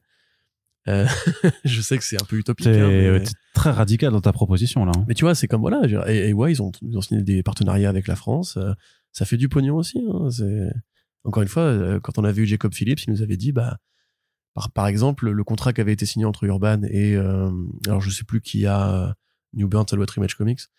Euh, entre Image et New Burn justement a permis à, Jacob Phillips de bouffer euh, presque plus que ce que rapportait la, la, la série en single. Donc c'est aussi ça qu'il faut faire. Il faut développer les marchés internationaux, il faut exporter la marque comics, enfin le, le lectorat comics, et arrêter de croire que Hollywood va systématiquement arriver avec un gros chèque, parce que même quand ça arrive, c'est pas non plus non, la garantie de ne pas faire faillite. Ouais, c'est ça. Euh, autre nouvelle aussi qu'on a appris, c'est que TKO Studios, que, toi tu disais que ça n'existait plus, euh, en fait, si, si, ils sont toujours là, ils sont toujours bien ils présents. Reviennent, ils reviennent, ils reviennent. mais après, c'est vrai que depuis leur début, donc c'est une, boîte montée par euh, Tsechun, c'est une boîte qui a toujours voulu faire les choses un peu à rebours de ce qui se pratique en général dans l'industrie. C'est-à-dire que les comics déjà n'arrivent pas en single issues mois par mois, mais directement dans une box avec les 5 ou 6 numéros présents ou au Ou format trade, TPB, voilà, pour euh, vraiment participer, un peu imiter le modèle du binge, euh, du binge watching euh, qui avait été euh, euh, installé avec Netflix et maintenant toutes les plateformes de, de streaming en général.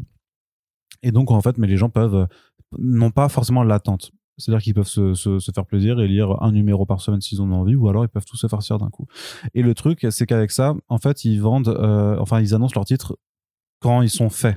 Il n'y a pas de sollicitation euh, pour le coup euh, trois mois à l'avance. Donc en fait, euh, on a parfois des mois sans annonce parce qu'en fait les, bouquins sont en train d'être faits. Donc c'est Jaune qui est revenu en interview récemment pour le site The Beat, dirigé par Heidi McDonald, qui est une grande journaliste comics aux États-Unis, et qui dit justement qu'ils ont quand même beaucoup de titres en prévision, que là forcément il y a eu y y a eu des pauses récemment, mais qui sont prêts à revenir, mais qu'ils veulent attendre en fait avant d'an- d'annoncer. Surtout qu'ils ont des nouveaux des nouveaux titres avec Garcenis. Donc chez qui euh, en fait il y avait eu Sarah qui avait euh, été, super euh, série. ouais. le titre de lancement, un des titres de lancement. Il y a Roxane Gay qui sera aussi de retour, celle qui a fait The Banks avec Ming Doyle. Et, et donc voilà, c'est moi ça m'a juste fait plaisir de savoir qu'ils continuent de, de, de produire des albums parce que justement il y a des très bonnes choses qui sont parues. Encore récemment, on a eu euh, euh, comment ça s'appelle de nouveau? Forgotten Blade, merci, qui était euh, aux éditions Ankama dans un grand format qui est vraiment super Oui, chouette parce que c'est dessiné par Tony Fazula qui fait un, un énorme travail dessus sur ce titre. Donc voilà, il y a eu plein, il y a eu quand même Goodnight Paradise, euh, Sentiente aussi de de, de l'émir, Très bonne histoire. euh, de la bonne horreur avec Red Fork, moi je trouve que qui était qui était vraiment Ouais, sympa, tu vrai, vois. Sympa, Red Fork. Donc pas mal de titres hein, qui ont été publiés. Ben, donc il y, y a eu le dernier c'était Shankama, mais sinon il y en avait eu quelques-uns chez chez Panini. Euh, voilà donc une, une- moi je trouve que c'est une bonne maison d'édition. Au Bah de, oui, vraiment demeurant, il y a quand même. euh, Après, il n'y a pas 40 titres. ouais, c'est ça, il y a pas- sont sympathiques. Ouais, The Banks, moi, j'ai pas trop aimé, mais euh, c'était peut-être le moins réussi, mais après voilà, il y, avait l'adaptation qui avait été annoncée, qui j'imagine ne verra pas le jour. Mais voilà, le truc c'est que c'est Shun aussi, il a un pied, c'est un producteur de séries télé bah oui, oui. qui a travaillé donc bon, il a travaillé sur Gotham, mais il fait aussi euh, I'm a Virgo, donc euh, c'est voilà, il y a, il y a un karma, un karma qualitatif euh, qui, qui s'opère à ce niveau-là. Et euh, Il a fait une série de puceaux avant de faire une série de puceaux. je dirais pas, euh, je, je verrais pas les, euh, je dirais non non mais attends, mais I'm a Virgo c'est par celui qui a fait euh, Sorry uh, to Bother You. Oui, donc, mais je euh, rigole, bien sûr. Juste le nom de la série est rigolote. Mais. Surtout que ça a rien à voir avec le, le- ça, puisqu'en fait c'est un, c'est un un mec qui jeu est de géant. mots, Arnaud, ça s'appelle. Un jeu de mots. Tu connais le jeu de mots? Ouais. je connais pas non. Euh, bah, Je t'expliquerai après le podcast. Et qu'est-ce que je veux dire? Non mais que voilà, vu qu'il a un pied euh, littéralement à, à Hollywood. Mais il le dit de toute façon, il dit on a rencontré des, des mecs euh, pour valider des adaptations. Alors, moi, je vois pas bien euh, dans le tas qu'est-ce qui serait. Bah, Red Fork, si, ça peut. Sarah, ce serait facile. Ça, facile, Sarah. Euh... Film de guerre. Film de guerre, avec une, avec une nana qui, qui snipe des, des méchants. Bah c'est facile ça. Bah, je sais pas si c'est facile, Sarah. hein. C'est- J'aurais plutôt dit justement le truc de Free Fight avec, euh, avec la nana. euh, Pound for pound là, je sais pas. Voilà, ça Mm. par exemple, ça me paraît plus simple parce qu'il y, a un- il y a un marché pour ça. Euh, Sarah, c'est quand même c'est peu- très peu verbeux, c'est c'est- c'est assez, assez cru. Enfin, c'est à la limite, ça ferait plus proposition de réalisateur en fait, Sarah, Mhm. euh, sans forcément faire adaptation, tu vois. Euh, sinon, bah, il le, le comics de western là, qui avait été fait par Trakhanov. Euh, Ouais. Comment il s'appelle? Seven Bastards, je sais pas quoi. Seven Deadly Deadly Sins. Ouais. Ouais, c'est ça. Bah voilà, ça se peut faire une adaptation très facilement sur Netflix. En plus, il y a déjà des westerns qui ressemblent à ça en plateforme. Donc oui, en tout cas, voilà, c'est cool que la maison d'édition revienne. Moi, Tsetchun, oui, on, Enfin, elle a jamais disparu quoi. on peut penser, oui, tout à fait, qu'elle revienne en mode, on va annoncer une nouvelle série. Euh, que Tsetchun, voilà, j'ai pas un grand respect pour le producteur, le scénariste, euh, ou même l'auteur de comics d'ailleurs, parce que pas non plus extraordinaire, Dr. Feng et tout. Mais euh, la maison d'édition qu'il a montée, elle était plutôt bien partie à mon sens. Effectivement, je trouve c'est intelligent de passer directement par la case trade en fait, ou la case le fourreau avec les six single issues, parce que à mon sens, le marché indé a plus les moyens de d'endosser en fait ce format Il single. y a quand même pas mal de, enfin ouais, il y a quand même beaucoup de contre-exemples maintenant euh, qui attestent qu'il y a toujours euh, un marché pour le single issues. Hein. Certes, mais j'ai aussi l'impression qu'il y a un... Enfin, pour moi, c'est plus logique maintenant que le marché indé n'est plus sur des propositions ongoing. Il se résume beaucoup à des mini en 4, des mini en 6, des Ah, il mini y en a 10. encore beaucoup de contre-exemples, chérie. Mais non, mais je te dis que c'est Something is Killing the. Children, Department of Truth et tout ça, toutes ces séries-là, il y a quand même pas mal de ça, séries c'est qui... quelques exemples, mais je veux dire, chez, Bah oui, mais y la profusion qu'il y avait chez Image avec la, où il y avait quasiment que de l'ongoing. Là, on a cité Something uh, Scroll, euh, Beyond Real sera une mini, euh, The Man from Maybe sera une mini, Faceless and Family sera une mini. Je peux t'en citer, tu vois, de tête, juste dans la semaine qu'on a faite en indé sur comicsblog.fr, c'est que de la mini. Il y a plus vraiment, enfin, il y a plus l'éveil qu'il y avait avant. Même Jeff Lemire, il fait majoritairement de la mini. Enfin, je veux dire, euh, et à mon avis, donc, pour en revenir à ce que je disais, le fait qu'il y ait plus de mini-séries te pousse naturellement à préférer lire en album. Puisque, je sais pas, enfin, est-ce que vraiment tu as besoin d'avoir ton petit numéro de 25 pages euh, tous les mois quand tu sais que tu vas finir par avoir l'album au bout de 6 mois, tu vois? Ça dépend de la proposition, mais euh, j'ai envie de dire que oui. Enfin, c'est c'est quand même... non, mais c'est quand même une façon, une habitude de lire qui, qui s'apprécie également. Le, enfin, de la même façon que tu aimes bien euh, regarder ta série semaine après semaine, ben tu peux aussi lire ta BD euh, mois après mois. Après, c'est sûr que une question de finance du coup qui rentre en jeu. Bah oui, mais tu vas pas tout, tout consommer de la même façon. Mais je veux dire que de toute façon, personne ne lit tout comme personne ne regarde tout. Donc, euh, je veux dire, c'est pas parce que tu. Euh, il y, a des choix qui se font. C'est là, là, on parle juste de, de comment est-ce que tu veux que tu veux lire ton truc. Mettons que l'argent ne soit pas un problème, puisque techniquement l'argent n'est pas un problème non plus euh, quand tu as euh, accès à Internet, quoi. Donc, euh, c'est comment est-ce que tu, tu veux tu veux tu veux lire le truc? C'est bah c'est vrai. Oui, on n'a pas le droit de le dire, ça. Mais euh, oui, non, mais certainement. Mais après, ce que je veux dire, c'est que en tout cas, la... ce qu'ils ont, ce pourquoi ils ont opté justement le format trade, à mon avis, c'était une façon intelligente de contourner ce problème-là mmh. et même de faire du roman graphique, parce que Sarah, c'est du roman graphique, euh, Santian, c'est du roman graphique. C'était l'occasion de voir Jeff Lemire aussi se faire un peu la main sur le roman graphique. Et à mon avis, c'est une... c'est comme justement Aoi qui prend la logique inverse, de se dire, bah, le single issues, il faut essayer de le pousser d'ailleurs Aoi qui fait que des euh, mini-séries, Arnaud Kikou.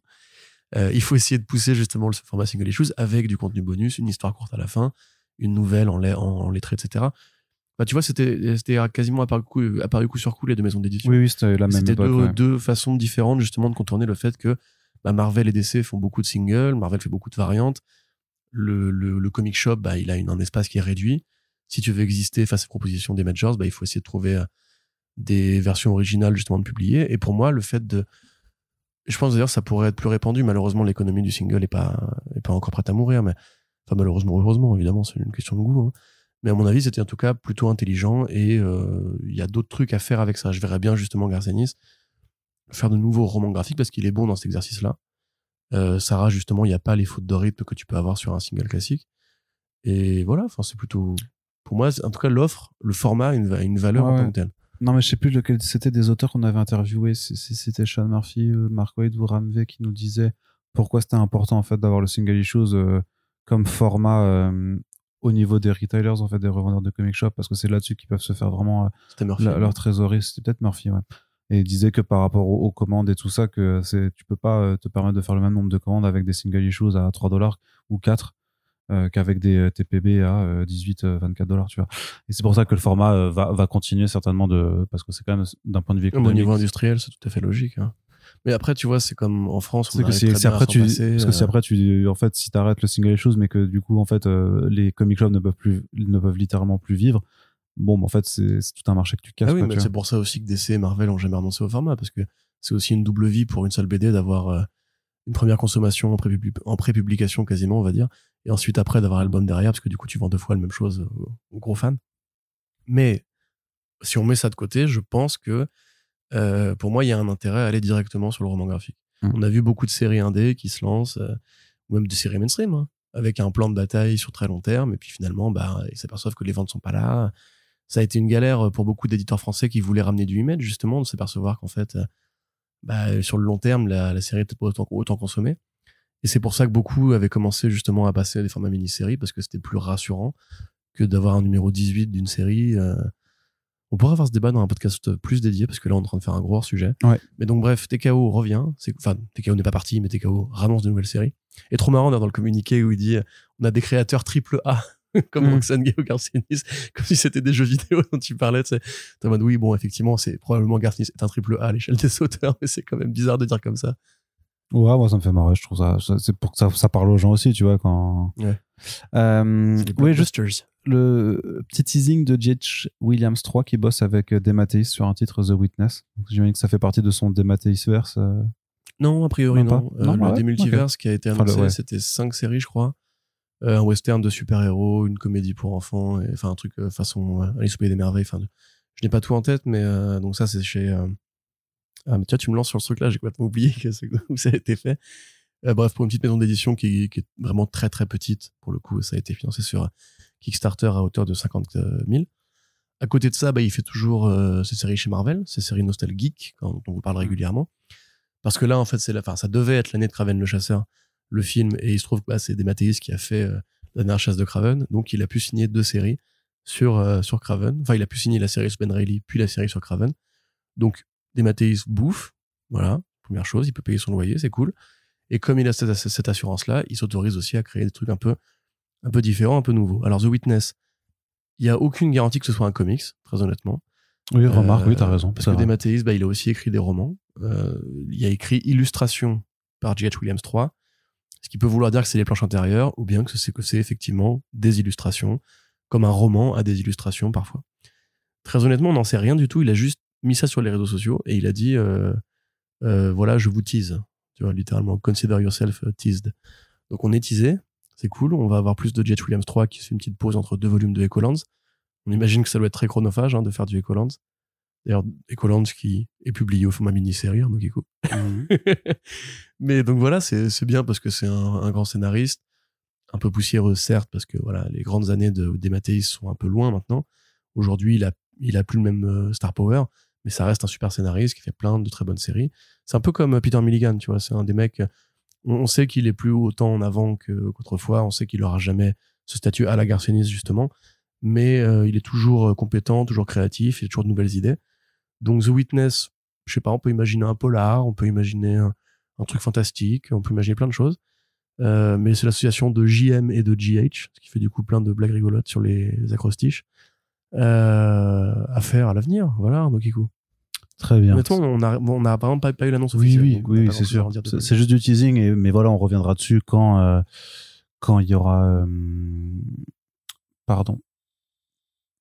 Je, je, je, je bug. Oui, l'annonce, pardon, ouais. juste l'annonce, tout simplement.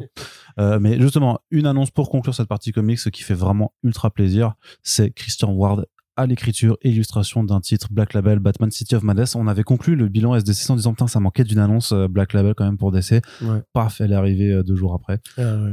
Et, en vrai, magnifique, ouais, hein, non mais parce qu'en fait c'est ça, c'est que il y a, y a un an et quelques, euh, il avait posté une illustration d'un d'un d'un truc qu'il aurait aimé faire en fait. Il disait putain j'aimerais trop faire un truc Batman horreur cosmique à la Lovecraft tout ça.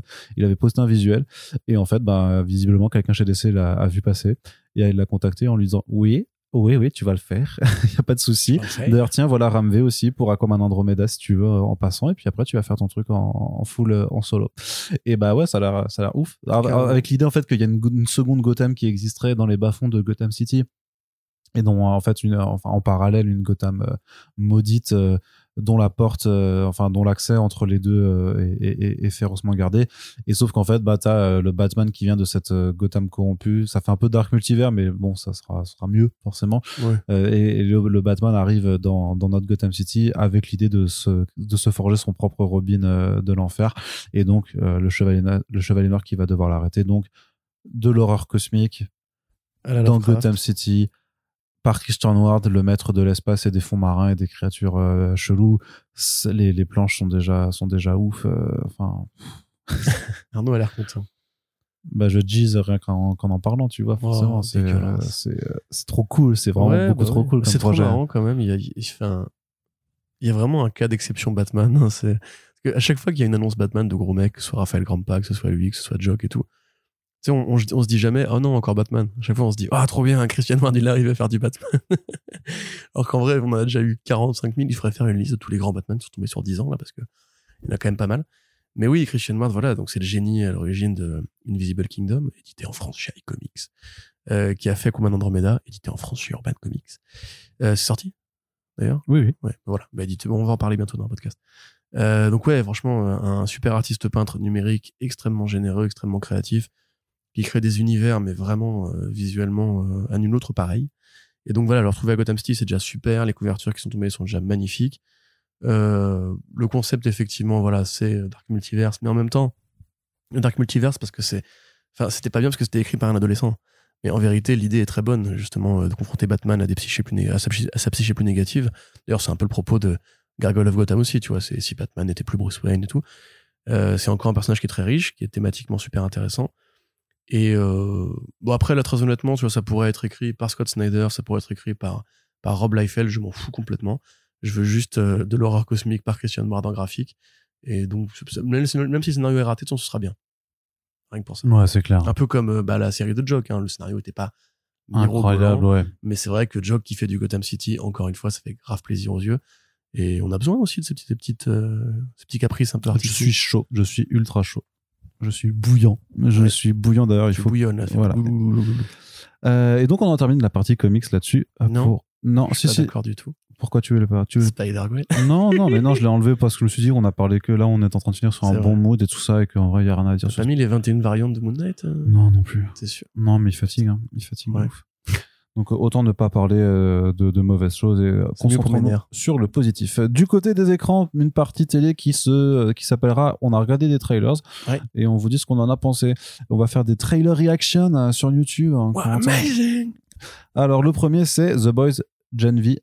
Pareil, le panel a été annulé à la SDCC, mais ils se sont dit on va quand même présenter une nouvelle bande-annonce pour ce spin-off de The Boys, la série mère, adaptée des comics du grand Garth Ennis, et qui nous emmène donc à la faculté, euh, puisqu'il y a des étudiants qui sont à la fac des super-héros pour devenir les meilleurs super-héros possibles, sauf qu'il y a de la compétition, euh, il y a des, visiblement des, euh, des, des secrets euh, bien gardés au fin fond de l'université, avec des gens un peu chelous, donc il y aura des meurtres, forcément il y aura du sang, ça va, ça va être violent, ça Il y va aura être des galipettes. vulgos, et il y aura un petit peu de cul, euh, notamment.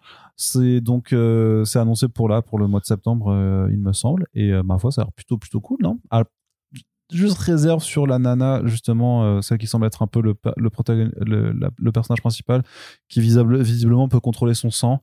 Euh, le moment où elle s'ouvre les veines et elle fait sortir le sang là, c'est en CG vraiment vraiment vraiment pas beau du tout. J'ai l'impression que qu'on est au- dans les heures les plus sombres de Spartacus euh, première saison quoi. Donc euh, j'espère que je- ouais, j'ai un petit peu Bah, peur pour ça. C'est pas l'effet spécial le plus facile à rendre crédible en même temps. On est d'accord. Du Ouais. liquide qui bouge dans l'air, en plus rouge, tu vois, ça Mm. peut être euh, effectivement assez, assez, assez pas jojo. Mais de toute de manière générale, moi je trouve que la, la série a pas l'air particulièrement jolie. hein, Enfin, Ah. Ah, pour le l'espèce de photo, c'est un peu blanche et saturée. Ouais, c'est une série qui se passe à la fac, j'imagine un truc plus, plus, plus coloré, plus pop, plus jeune, tu vois. Alors que là, ils cherchent, je pense, la cohérence graphique, c'est normal évidemment avec The Boys, parce que c'est le même univers. On voit même qu'il y a la- leur euh, Alexandria Ocasio-Cortez là, de la saison euh, 2. Euh, donc oui, c'est- très bien euh, que ce soit cohérent. Après, ça aurait pu être l'occasion d'un peu euh, aller chercher un truc un peu plus coloré, quoi, simplement. Parce que les, en plus, c'est un côté teen movie, et teen movie, souvent c'est coloré, c'est c'est joli, c'est bariolé et tout. Euh, sinon, ça a l'air en tout cas d'être du The Boys. Ça a l'air Oui. violent, ça a l'air sanglant. Le point qui passe par la bouche, là, t'as dû, t'as dû Mm. kiffer, toi. Oui. Euh, ça a l'air effectivement sans concession et ça a l'air d'être une vraie série euh, universitaire. Dans le sens où il n'y a pas de caméo d'autres personnages, de super-héros, etc. Bah un petit peu côté- quand même. hein. Oui, non, mais oui, ce que je veux dire, c'est que dans le contexte de la série, il n'y a pas en fait ce côté euh, enquête où on va tordre ce code-là, etc. Ça va être des jeunes qui vont en cours, qui vont en soirée. Il y aura effectivement des mystères secrets, mais ça va plutôt être un truc assez entier, je pense, euh, en tant que fiction euh, pour ados, enfin pour jeunes gens, plutôt que effectivement juste un décalque des codes de The Boys à la fac, quoi. Mm. Ce qui moi me plaît parce qu'effectivement, on peut cet univers-là, il est riche. On, Garcinis a, voulu le voir que par le prisme de Butcher et de, du Homelander, mais il y a plein de trucs à dire euh, dans le monde de The Boys, puisque finalement, c'est ramener les super-héros à des trucs super humains et dans tous leurs défauts. Donc tu pourrais même imaginer une série de bureaux The Boys. euh, enfin, ne le faites pas, hein, vous. Boys ce, serait, Office. voilà, ce serait powerless, ce serait pas incroyable, mais tu pourrais imaginer The Office version The Boys où ce serait juste plus cradingue que The Office. Il y a plein de trucs super intéressants à faire avec ça, donc euh, très cool. Et encore une fois, comme on l'avait déjà dit la dernière fois au podcast SDCC, ça fait aussi de la violence dans le monde des super-héros, ce qui est pas si commun, en fait. Que t'as Invincible, The Boys et... et c'est tout, en fait. Invincible, The Boys, point. Et tout le reste n'est pas en rated art, tout le reste n'est pas aussi gratos, aussi jouissif dans ce qui nous plaît à nous, fans de direct to DVD. Euh, le côté, bah, on aime bien quand c'est un peu gras, on aime bien quand ça, quand ça bastonne, on aime bien quand les têtes explosent et compagnie.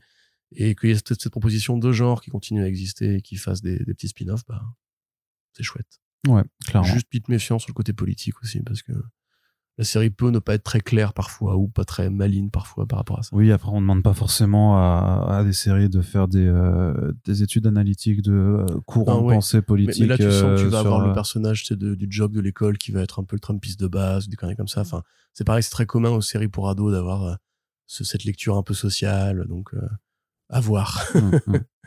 Euh, autre trailer qu'on a eu, euh, plus surprenant, c'est le film animé euh, Scooby-Doo and Crypto 2. Oui, Euh, alors, euh, parce que en fait, l'histoire, c'est que au printemps dernier, il avait été annoncé comme annulé dans les vagues de de de, de- quand Ah, David. Zaslav est arrivé et a dit on va, on va tout niquer.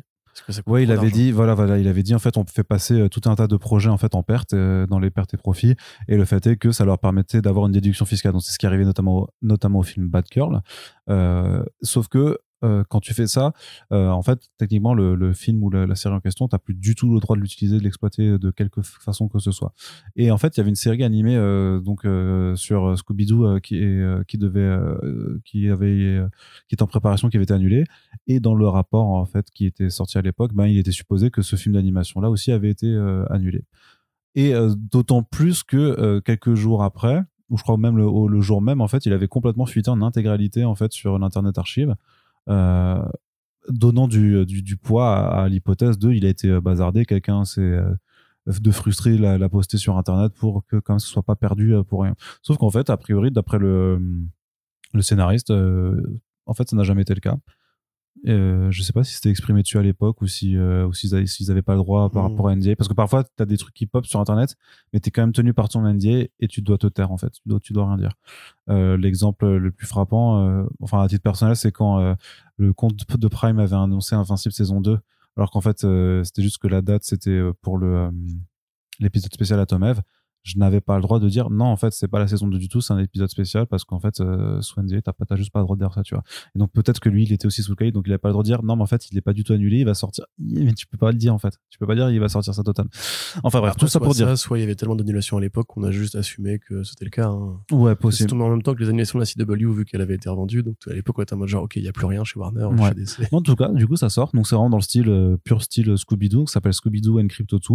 Euh, c'est le, le- le gang de Scooby qui se retrouve à Metropolis, en fait, parce que la Justice League n'est plus là, et ils essayent, en compagnie de Crypto, bah, de retrouver Superman et tout ça, euh, tout en évitant bah, les attaques de euh, plein de super vilains qui sont, euh, qui sont dans le coin. Ma foi, ça a l'air plutôt fun. Après, faut, faut apprécier Scooby, euh, Scooby-Doo euh, qui parle euh, et tout ça. C'est, Ah bah, il parle toujours, hein, Scooby-Doo. Ouais, non, mais je veux dire qu'il faut apprécier ça, quoi. Enfin, Mm. je sais que moi, j'ai toujours un peu du mal avec. Locomotive. Oui, c'est ça. mais en vrai, mais en vrai, ça a l'air, franchement, en DTV tranquillou, ça a Ah l'air plutôt, oui, plutôt c'est un fun. truc chocolat chaud, euh, croissant, euh, un petit un petit dimanche matin. Tu te mets ça avec avec ta zouze, c'était bien, tu vois. Film parfait. Moi j'aime bien Scooby-Doo, j'avoue, j'ai mais c'est un peu comme He-Man, tu vois, c'est un truc que j'associe vraiment à des He-Man. euh, He-Man ouais, Musclor, à des consommations très particulières de, de télévision. Et pas d'autre d'autre chose pour ceux qui avaient peur de la fin de cette phrase. Mm, mm. Euh, C'est un truc qui est associé à l'enfance, à Boomerang, Cartoon Network et tout. Voilà, c'est la même formule depuis 60 balais. Euh, ça n'a pas évolué d'un d'un iota. hein. Scooby-Doo, ils ont les mêmes fringues. À chaque fois qu'on a voulu les faire évoluer, on les a ramenés après à leur format classique. Bah, il y a quand même Velma, euh, non, qui est sorti là sur Max. Ouais, de Mindy Colling, ouais. Euh, où là, elle est, euh, elle est pakistanaise, je crois. Enfin, en fait, elle a l'identité de Mindy Colling. Mais surtout que c'est, mais que c'est, orienté adulte et trash, quoi. Oui, mais c'est un peu l'un des rares exemples. Mm. Tu vois, c'est comme le film de James Gunn, je crois que c'était, qui avait écrit, écrit ce film, ou, ou, ou Joss Whedon, je sais plus, où ils avaient pareil voulu moderniser un peu le truc pour en faire une comédie pour ados, en fait. Euh, Mm. Qui était bien écrite, hein, moi j'avais bien kiffé à l'époque, mais le, le cartoon Scooby-Doo, par contre, il a jamais vraiment changé. C'est toujours, on arrive dans un lieu, il y a un monstre qui fait agrogroom, euh, à la fin il lui retire son masque et c'est toujours le, le, le, le vilain riche du coin ou le gardien de parking ou ce que tu veux, etc. Ça a même donné un super épisode de South Park avec le groupe Korn, qui en fait était euh, les héros de Scooby-Doo et qui avait un oiseau. euh, Mm. C'est un incroyable épisode avec les pirates fantômes. C'est là que ça vient les pirates fantômes. Euh, si ça vous intéresse, bah, tapez Korn South Park sur, sur Google. Donc ouais, c'est c'est chouette. Si on aime bien cette proposition, j'ai pas grand chose de plus à dire. Je suis content de voir Crypto. Crypto, il est bien. C'est un super chien. Yes. Et donc, tu es passé officiellement du côté de la team chien, et c'est ça Mais j'ai jamais été hostile aux chiens. hein. C'est toi qui. Mais il faut choisir. Il faut faire des choix. Il faut faire des Non, choix. je dirais que les chiens, c'est le résultat de la cruauté humaine, puisque c'est que des croisements de. Au départ, c'est un magnifique loup euh, racé et, et- et classe, et c'est devenu un chihuahua ridicule et qui fait Eh comme ça. Donc, euh, alors que le chat n'a pas évolué, tu vois, parce que le chat Ah est parfait. Le chat, c'était pas un beau tigre noble et tout ça pour devenir Non. une petite merde qui veut ses croquettes Non, le chat, ça a toujours été un Ouais, chat. c'est ça. Le chat n'a pas bougé au niveau de son génome depuis. Bien depuis sûr, ouais, 8000 oui, bah, parle-moi de Genome, toi. Très bien. Et un trailer pour conclure. juste- non, non, non, non, je tiens à dire. Arnaud, il y a un chat là qui se promène dans le salon. Ouais. Tout à l'heure, il l'a soulevé, il lui a fait un gros câlin, il a fait, il est bien lui. Voilà.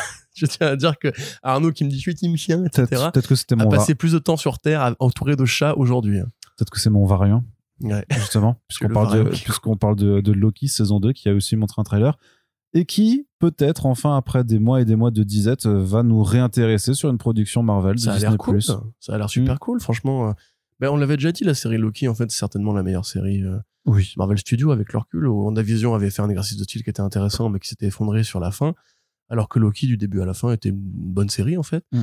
euh, qui prend un Doctor Who, qui prend un Fringe, qui prend un X-Files, qui prend l'esthétique Brésil, les 60, euh, les 50 même d'ailleurs, euh, avec plein de bonnes idées. Là, effectivement, bah, ils ont pas sacrifié ce truc-là. C'est-à-dire que Loki est encore membre de la TVA, entre guillemets, ou ce qu'il en reste. Il est encore avec Owen Wilson, le flic sympathique et moustachu, qui, voilà, qui, qui ressemble à Mark Groenwald parce que c'est un agent de la, de la TVA, ils ont tous la moustache. En tout cas, dans les comics. Donc, ouais, franchement, ça a l'air généreux. Euh, pas mal d'époques qui sont euh, étudiées, explorées. On voit Kei Kwan de euh, Everything Everywhere All At Once, qui, comme prévu, est donc dans la série, joue une sorte d'archiviste du coin. La musique est bien, directement le coup de Térémine, tu vois, qui te rappelle justement ce, côté volontairement rétro. Miss Minutes, qui a l'air de se plus s'impliquer en mode kaiju et tout. Enfin, il y a plein de trucs super cool. Limite, la série fait un peu frimeur, parce que vraiment, tu t'as plein de plans enchaînés, de regarde, t'as vu, ça va être super varié, super généreux et tout. Euh, et évidemment, bah, la présence de Jonathan Majors en Quand le Conquérant, qui reprend exactement la scène qu'on avait vue à la fin de, enfin, dans la deuxième post-générique ou la première, la deuxième post-générique de Ant-Man and the Wasp, Mm. Quantumania. Bon, ça, à la limite, de toute façon, la série, elle est tournée, c'est comme ça. On va pas non plus euh, demander à Marvel de recaster pendant la série. Mais, euh, moi, peu- vu les contextes de grève, de toute façon, ce sera impossible de oui, retoucher voilà, quoi que ce soit. hein. Voilà. Et puis non, non, moi pour le coup, je suis juste content parce que effectivement, ça fait longtemps qu'un trailer Marvel Studios m'avait pas dit en mode ah ça a l'air bien. Mm. Tu vois pas juste ah ça a l'air comme d'hab ou euh, j'accepte la formule et compagnie. Non, ça a l'air bien. Et voilà, même quand il dit voilà al- always have been, always will be et qui passe devant son nom, tu vois, tu dis ouais, c'est sympa. Mm. Lady Loki qui revient aussi. Franchement, Sophie. euh, ouais. Enfin, c'est Sylvie, du coup, c'est pas Sylvie, les... ouais. Sylvie. Sophia Di Martino, quelques nouvelles têtes aussi, mais justement, parce que Major sera, à mon avis, pas du tout euh, forcément plus important, en fait, dans la série qu'il ne l'était dans la première saison. Pour, la- pour mon avis, c'est toujours un point de, de chute, enfin, un, objectif à aller atteindre, mais qui sera très peu présent parce qu'il y a Mm. un autre acteur euh, qui s'appelle, euh, je sais plus comment, ça, ça, sono- de façon, euh, euh, de son, ça me fait penser à, à Chabal, mais c'est pas ça son, c'est pas ça son nom de famille. Donc c'est un autre truc, mais Gabriel Attal, il joue dans la série? Non putain, putain j'imagine comment il viendrait gâcher on le truc. série de puceau tout à l'heure. Donc euh, qu'est-ce que je voulais dire Attends, je, te, je te le retrouver. Ouais, très bien. Mais attention, c'est c'est un peu logique effectivement. euh, Raphaël Casal. Casal, tout à fait. Rien à voir avec Chabat. Bah, Quand, euh, les sons sont similaires. quand, quand justement Kang est censé être le boss de fin de cette phase, qu'il soit joué par Majors ou non d'ailleurs, si tu fais deux productions coup sur coup ou deux héros qui n'ont pas non plus des capacités exceptionnelles le battent, ça commence à se voir que c'est un vilain un peu pété. Donc oui, non, ce sera peut-être euh, un élément de liant pour la suite. Euh, quoi ajouter d'autre? Les décors ont l'air bien. Euh, la bande son, moi, la première saison, j'avais vraiment kiffé le générique, était génial, première saison. Espérons qu'il le garde. Qu'est-ce que tu veux ajouter d'autre, Arnaud? Ça a l'air bien. On est content de dire du bien de Marvel pour une fois. Ouais, clairement. Et la partie cinéma, deux petites actualités dans une partie euh, assez calme pour le moment. Euh, TMNT Mutant Mayhem qui a droit à une suite et en plus une série animée en spin-off. Ça, Ouais. ça montre que Paramount Pictures a confiance définitivement dans euh, cette relance des tortues euh, en animation. Ils, ils le peuvent, hein, puisque le film est bon. Euh, L'embargo critique a été euh, levé euh, pour les États-Unis comme pour le reste du monde. Donc, vous avez notre critique sur, sur comicsbook.fr qui dit que le film il est cool. Majoritairement, les Américains ont beaucoup apprécié, sachant qu'en plus, eux, ils sont, ils sont cléments aussi. Donc, c'est normal de les voir apprécier le truc. Enfin, c'était pas forcément gagné. Donc, bien entendu, une suite en rayon et un spin-off. Tout à fait. Donc oui, effectivement, Paramount Pictures qui renouvelle donc ce contrat avec euh, Point Grey, la boîte de prod de, Seth Rogen et Van Goldberg, donc avec Nickelodeon évidemment, euh, pour donc euh, une suite euh, qui a donc été confirmée et surtout une série qui fera le pont entre le 1 et le 2.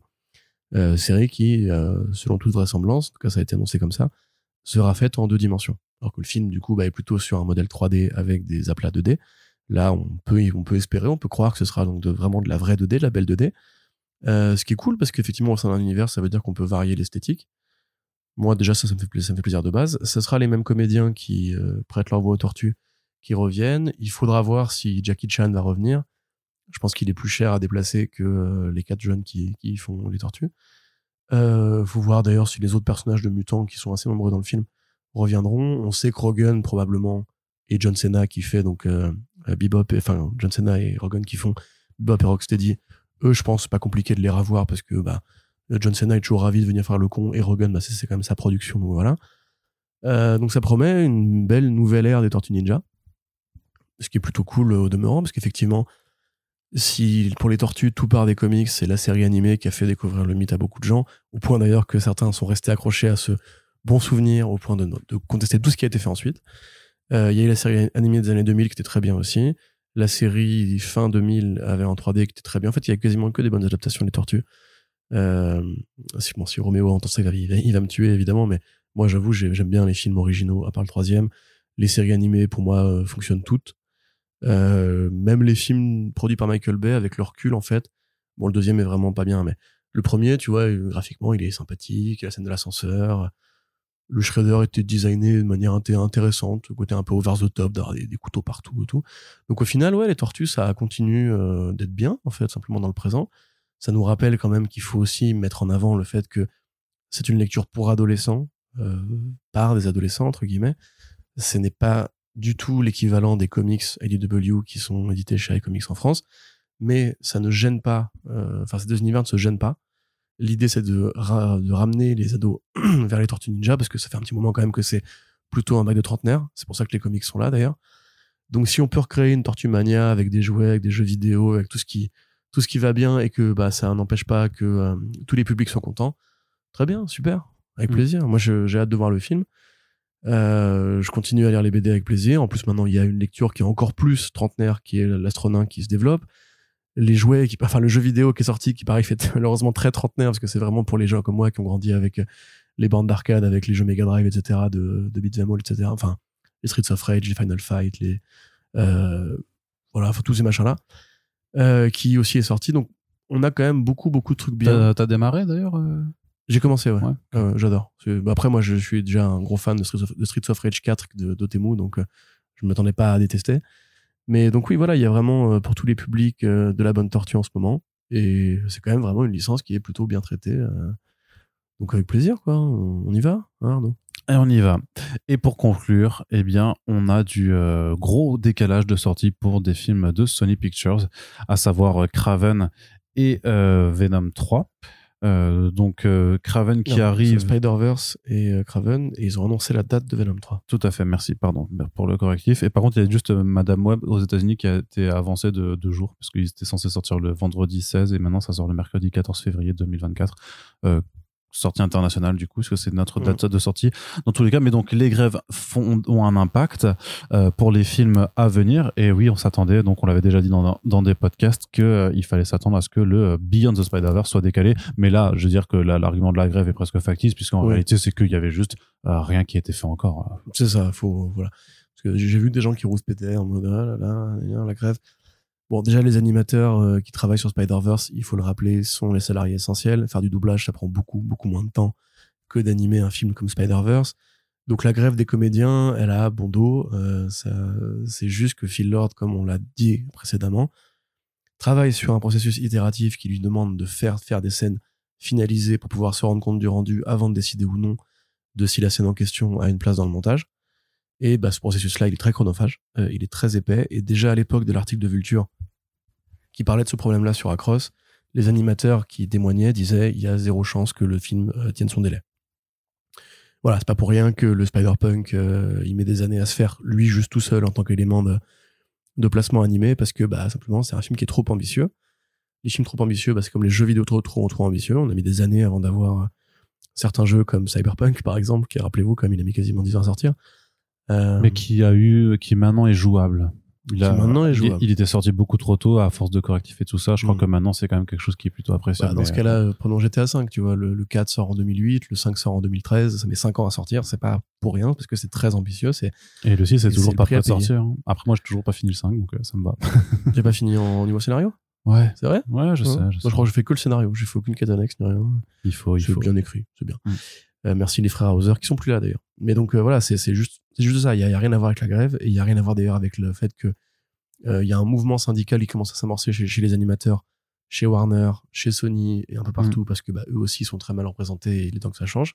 Là, ils voient que la- les scénaristes et les, les acteurs commencent à réussir à négocier des trucs avec les studios, donc ils veulent aussi euh, s'y mettre, c'est bien normal. Concernant euh, Craven the Hunter, bon, euh, là encore, on peut se demander si la grève aurait vraiment eu un impact. À mon avis, on, on est chez Sony, tu vois. Enfin, je vais rappeler toi Morbius, ils l'ont repoussé quand même quatre fois. Après, il y avait des Euh, facteurs de crise, de Covid, Il y avait des de facteurs tout ça. de crise, mais ça veut quand même dire que Sony, eux, s'il faut décaler un film, ça les dérange pas du tout. C'est un studio qui est multispécialiste. Ils ne font pas que Spider-Man. Compte tenu de, des entrées qu'avait fait Craven, euh, pardon, Morbius, donc pas grand chose. Et dans leur espèce de feinte bizarre de ressortir le film en mode genre, il a fait des mêmes, donc euh, les gens vont retourner le voir au cinéma, c'est sûr. Euh, que là, à mon avis, comme Craven devait sortir bientôt, ils ont vu les forecasts, enfin, ils ont vu les prévisions, pardon, et elles devaient être basses. À mon avis, c'est aussi bête que ça, quoi. Ils ont dû se dire, bah, là, bon, on a une bonne raison de le décaler avec la grève, et en plus, comme on a des prévisions qui sont basses, si on n'a pas Aaron Taylor Johnson et Russell Crowe pour venir faire les cons en interview et essayer de, de bouger un peu le, le, le stand-up, parce que ça se joue à ça, hein. il n'y a pas de fandom de Craven, mais il y a des, des, des gens qui stan euh, Taylor Johnson parce qu'il est beau, parce qu'il est classe, parce que c'est le meilleur mec de la Terre. Et à mon avis, ils voulaient jouer toute, la promo sur lui. S'ils l'ont pas, effectivement, c'est mieux de décaler. Mais de décaler autant, ça a un sens quand même.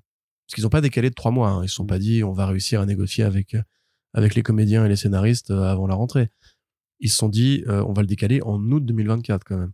Donc encore une fois, c'est l'équivalent du décalage de, de Morbius, où la vérité, c'est juste que ils savent très bien que le film va pas marcher. hein. Alors, je pense qu'ils sont, ils sont lucides là-dessus. Euh, ils le décalent très loin pour pouvoir mettre Venom 3 avant, parce que Venom 3 donc sortira en juillet, et Madame, Madame, Web en février, pour à mon avis créer une dynamique, d'essayer enfin de connecter les, les trucs entre eux, parce que Madame Web a priori aura plus d'éléments de connexion au sein de ce qu'ils appellent eux leur univers. C'est pas un univers, hein. il y a une scène post-générique, c'est pas un univers.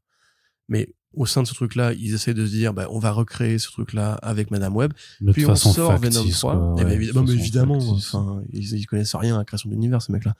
Mais on va créer Venom 3. Et vu que Venom 1 et 2, bah, c'est des films qui ont marché. Venom 1, il a marché. Venom 2, même sans la Chine, il a quand même réussi à faire 500 millions. C'était plus que les Marvel de l'année où il est sorti.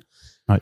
Donc peut-être qu'avec l'effet élévateur, l'effet tremplin, euh, ils se disent que Craven, qui sortirait dans la foulée en queue de comète quatre semaines plus tard, et en plus, en le déplaçant au mois d'août, ils ont le temps de faire des reshoots et de mettre un Tom Hardy qui, qui passerait dans le coin, qui ferait un coucou à la caméra. Parce que je sais pas s'il a encore des, des, des cartes à tirer au niveau de ce- des performances qu'il doit honorer pour son contrat. Mm. Mais à mon avis, voilà. Ou alors, tu ramènes Michael Keaton. Enfin, grosso modo, tu fais une scène post-gen qui fait multivers, qui fait univers à partager.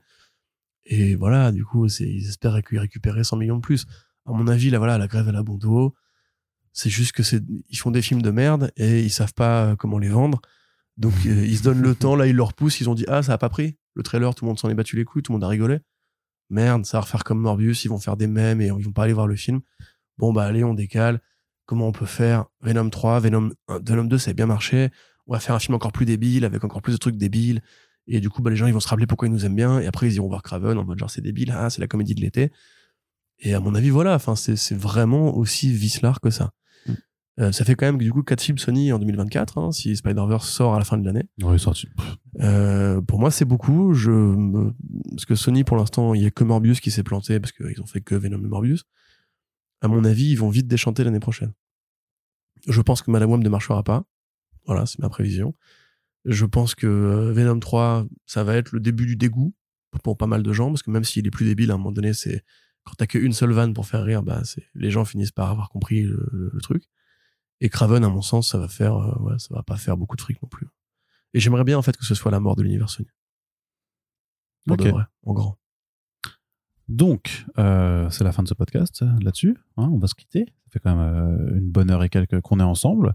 Donc, on espère que ça vous plaît toujours, ces revues d'actualité. Si c'est le cas, n'hésitez pas à le faire savoir en commentant sur notre site. N'oubliez pas qu'il y a un espace commentaire qui est ouvert à tout le monde, sans inscription obligatoire et tout ça, pour pouvoir apporter un peu plus de discussion en attendant qu'on se prenne enfin le temps d'ouvrir un Discord, euh, puisque c'est un, un truc dont on nous parle depuis euh, bientôt trois ans et qu'on n'a toujours pas pris le temps de faire.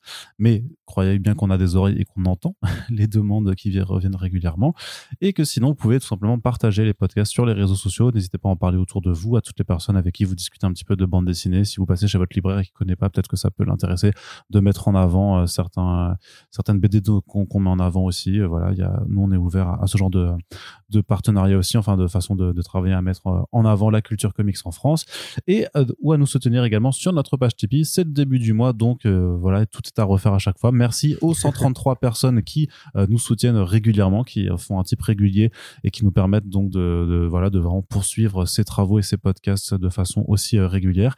Et merci aussi à, celles qui viennent rajouter des soutiens de façon ponctuelle. Vous pouvez également le faire. Merci notamment à Yann Brugman qui a lâché un énorme type juste avant la fin du mois de juillet. Ça nous fait vraiment très très plaisir. Merci à toutes et tous de votre soutien et de nous avoir écoutés. Puis on vous dit à très bientôt pour les prochains podcasts. Salut, salut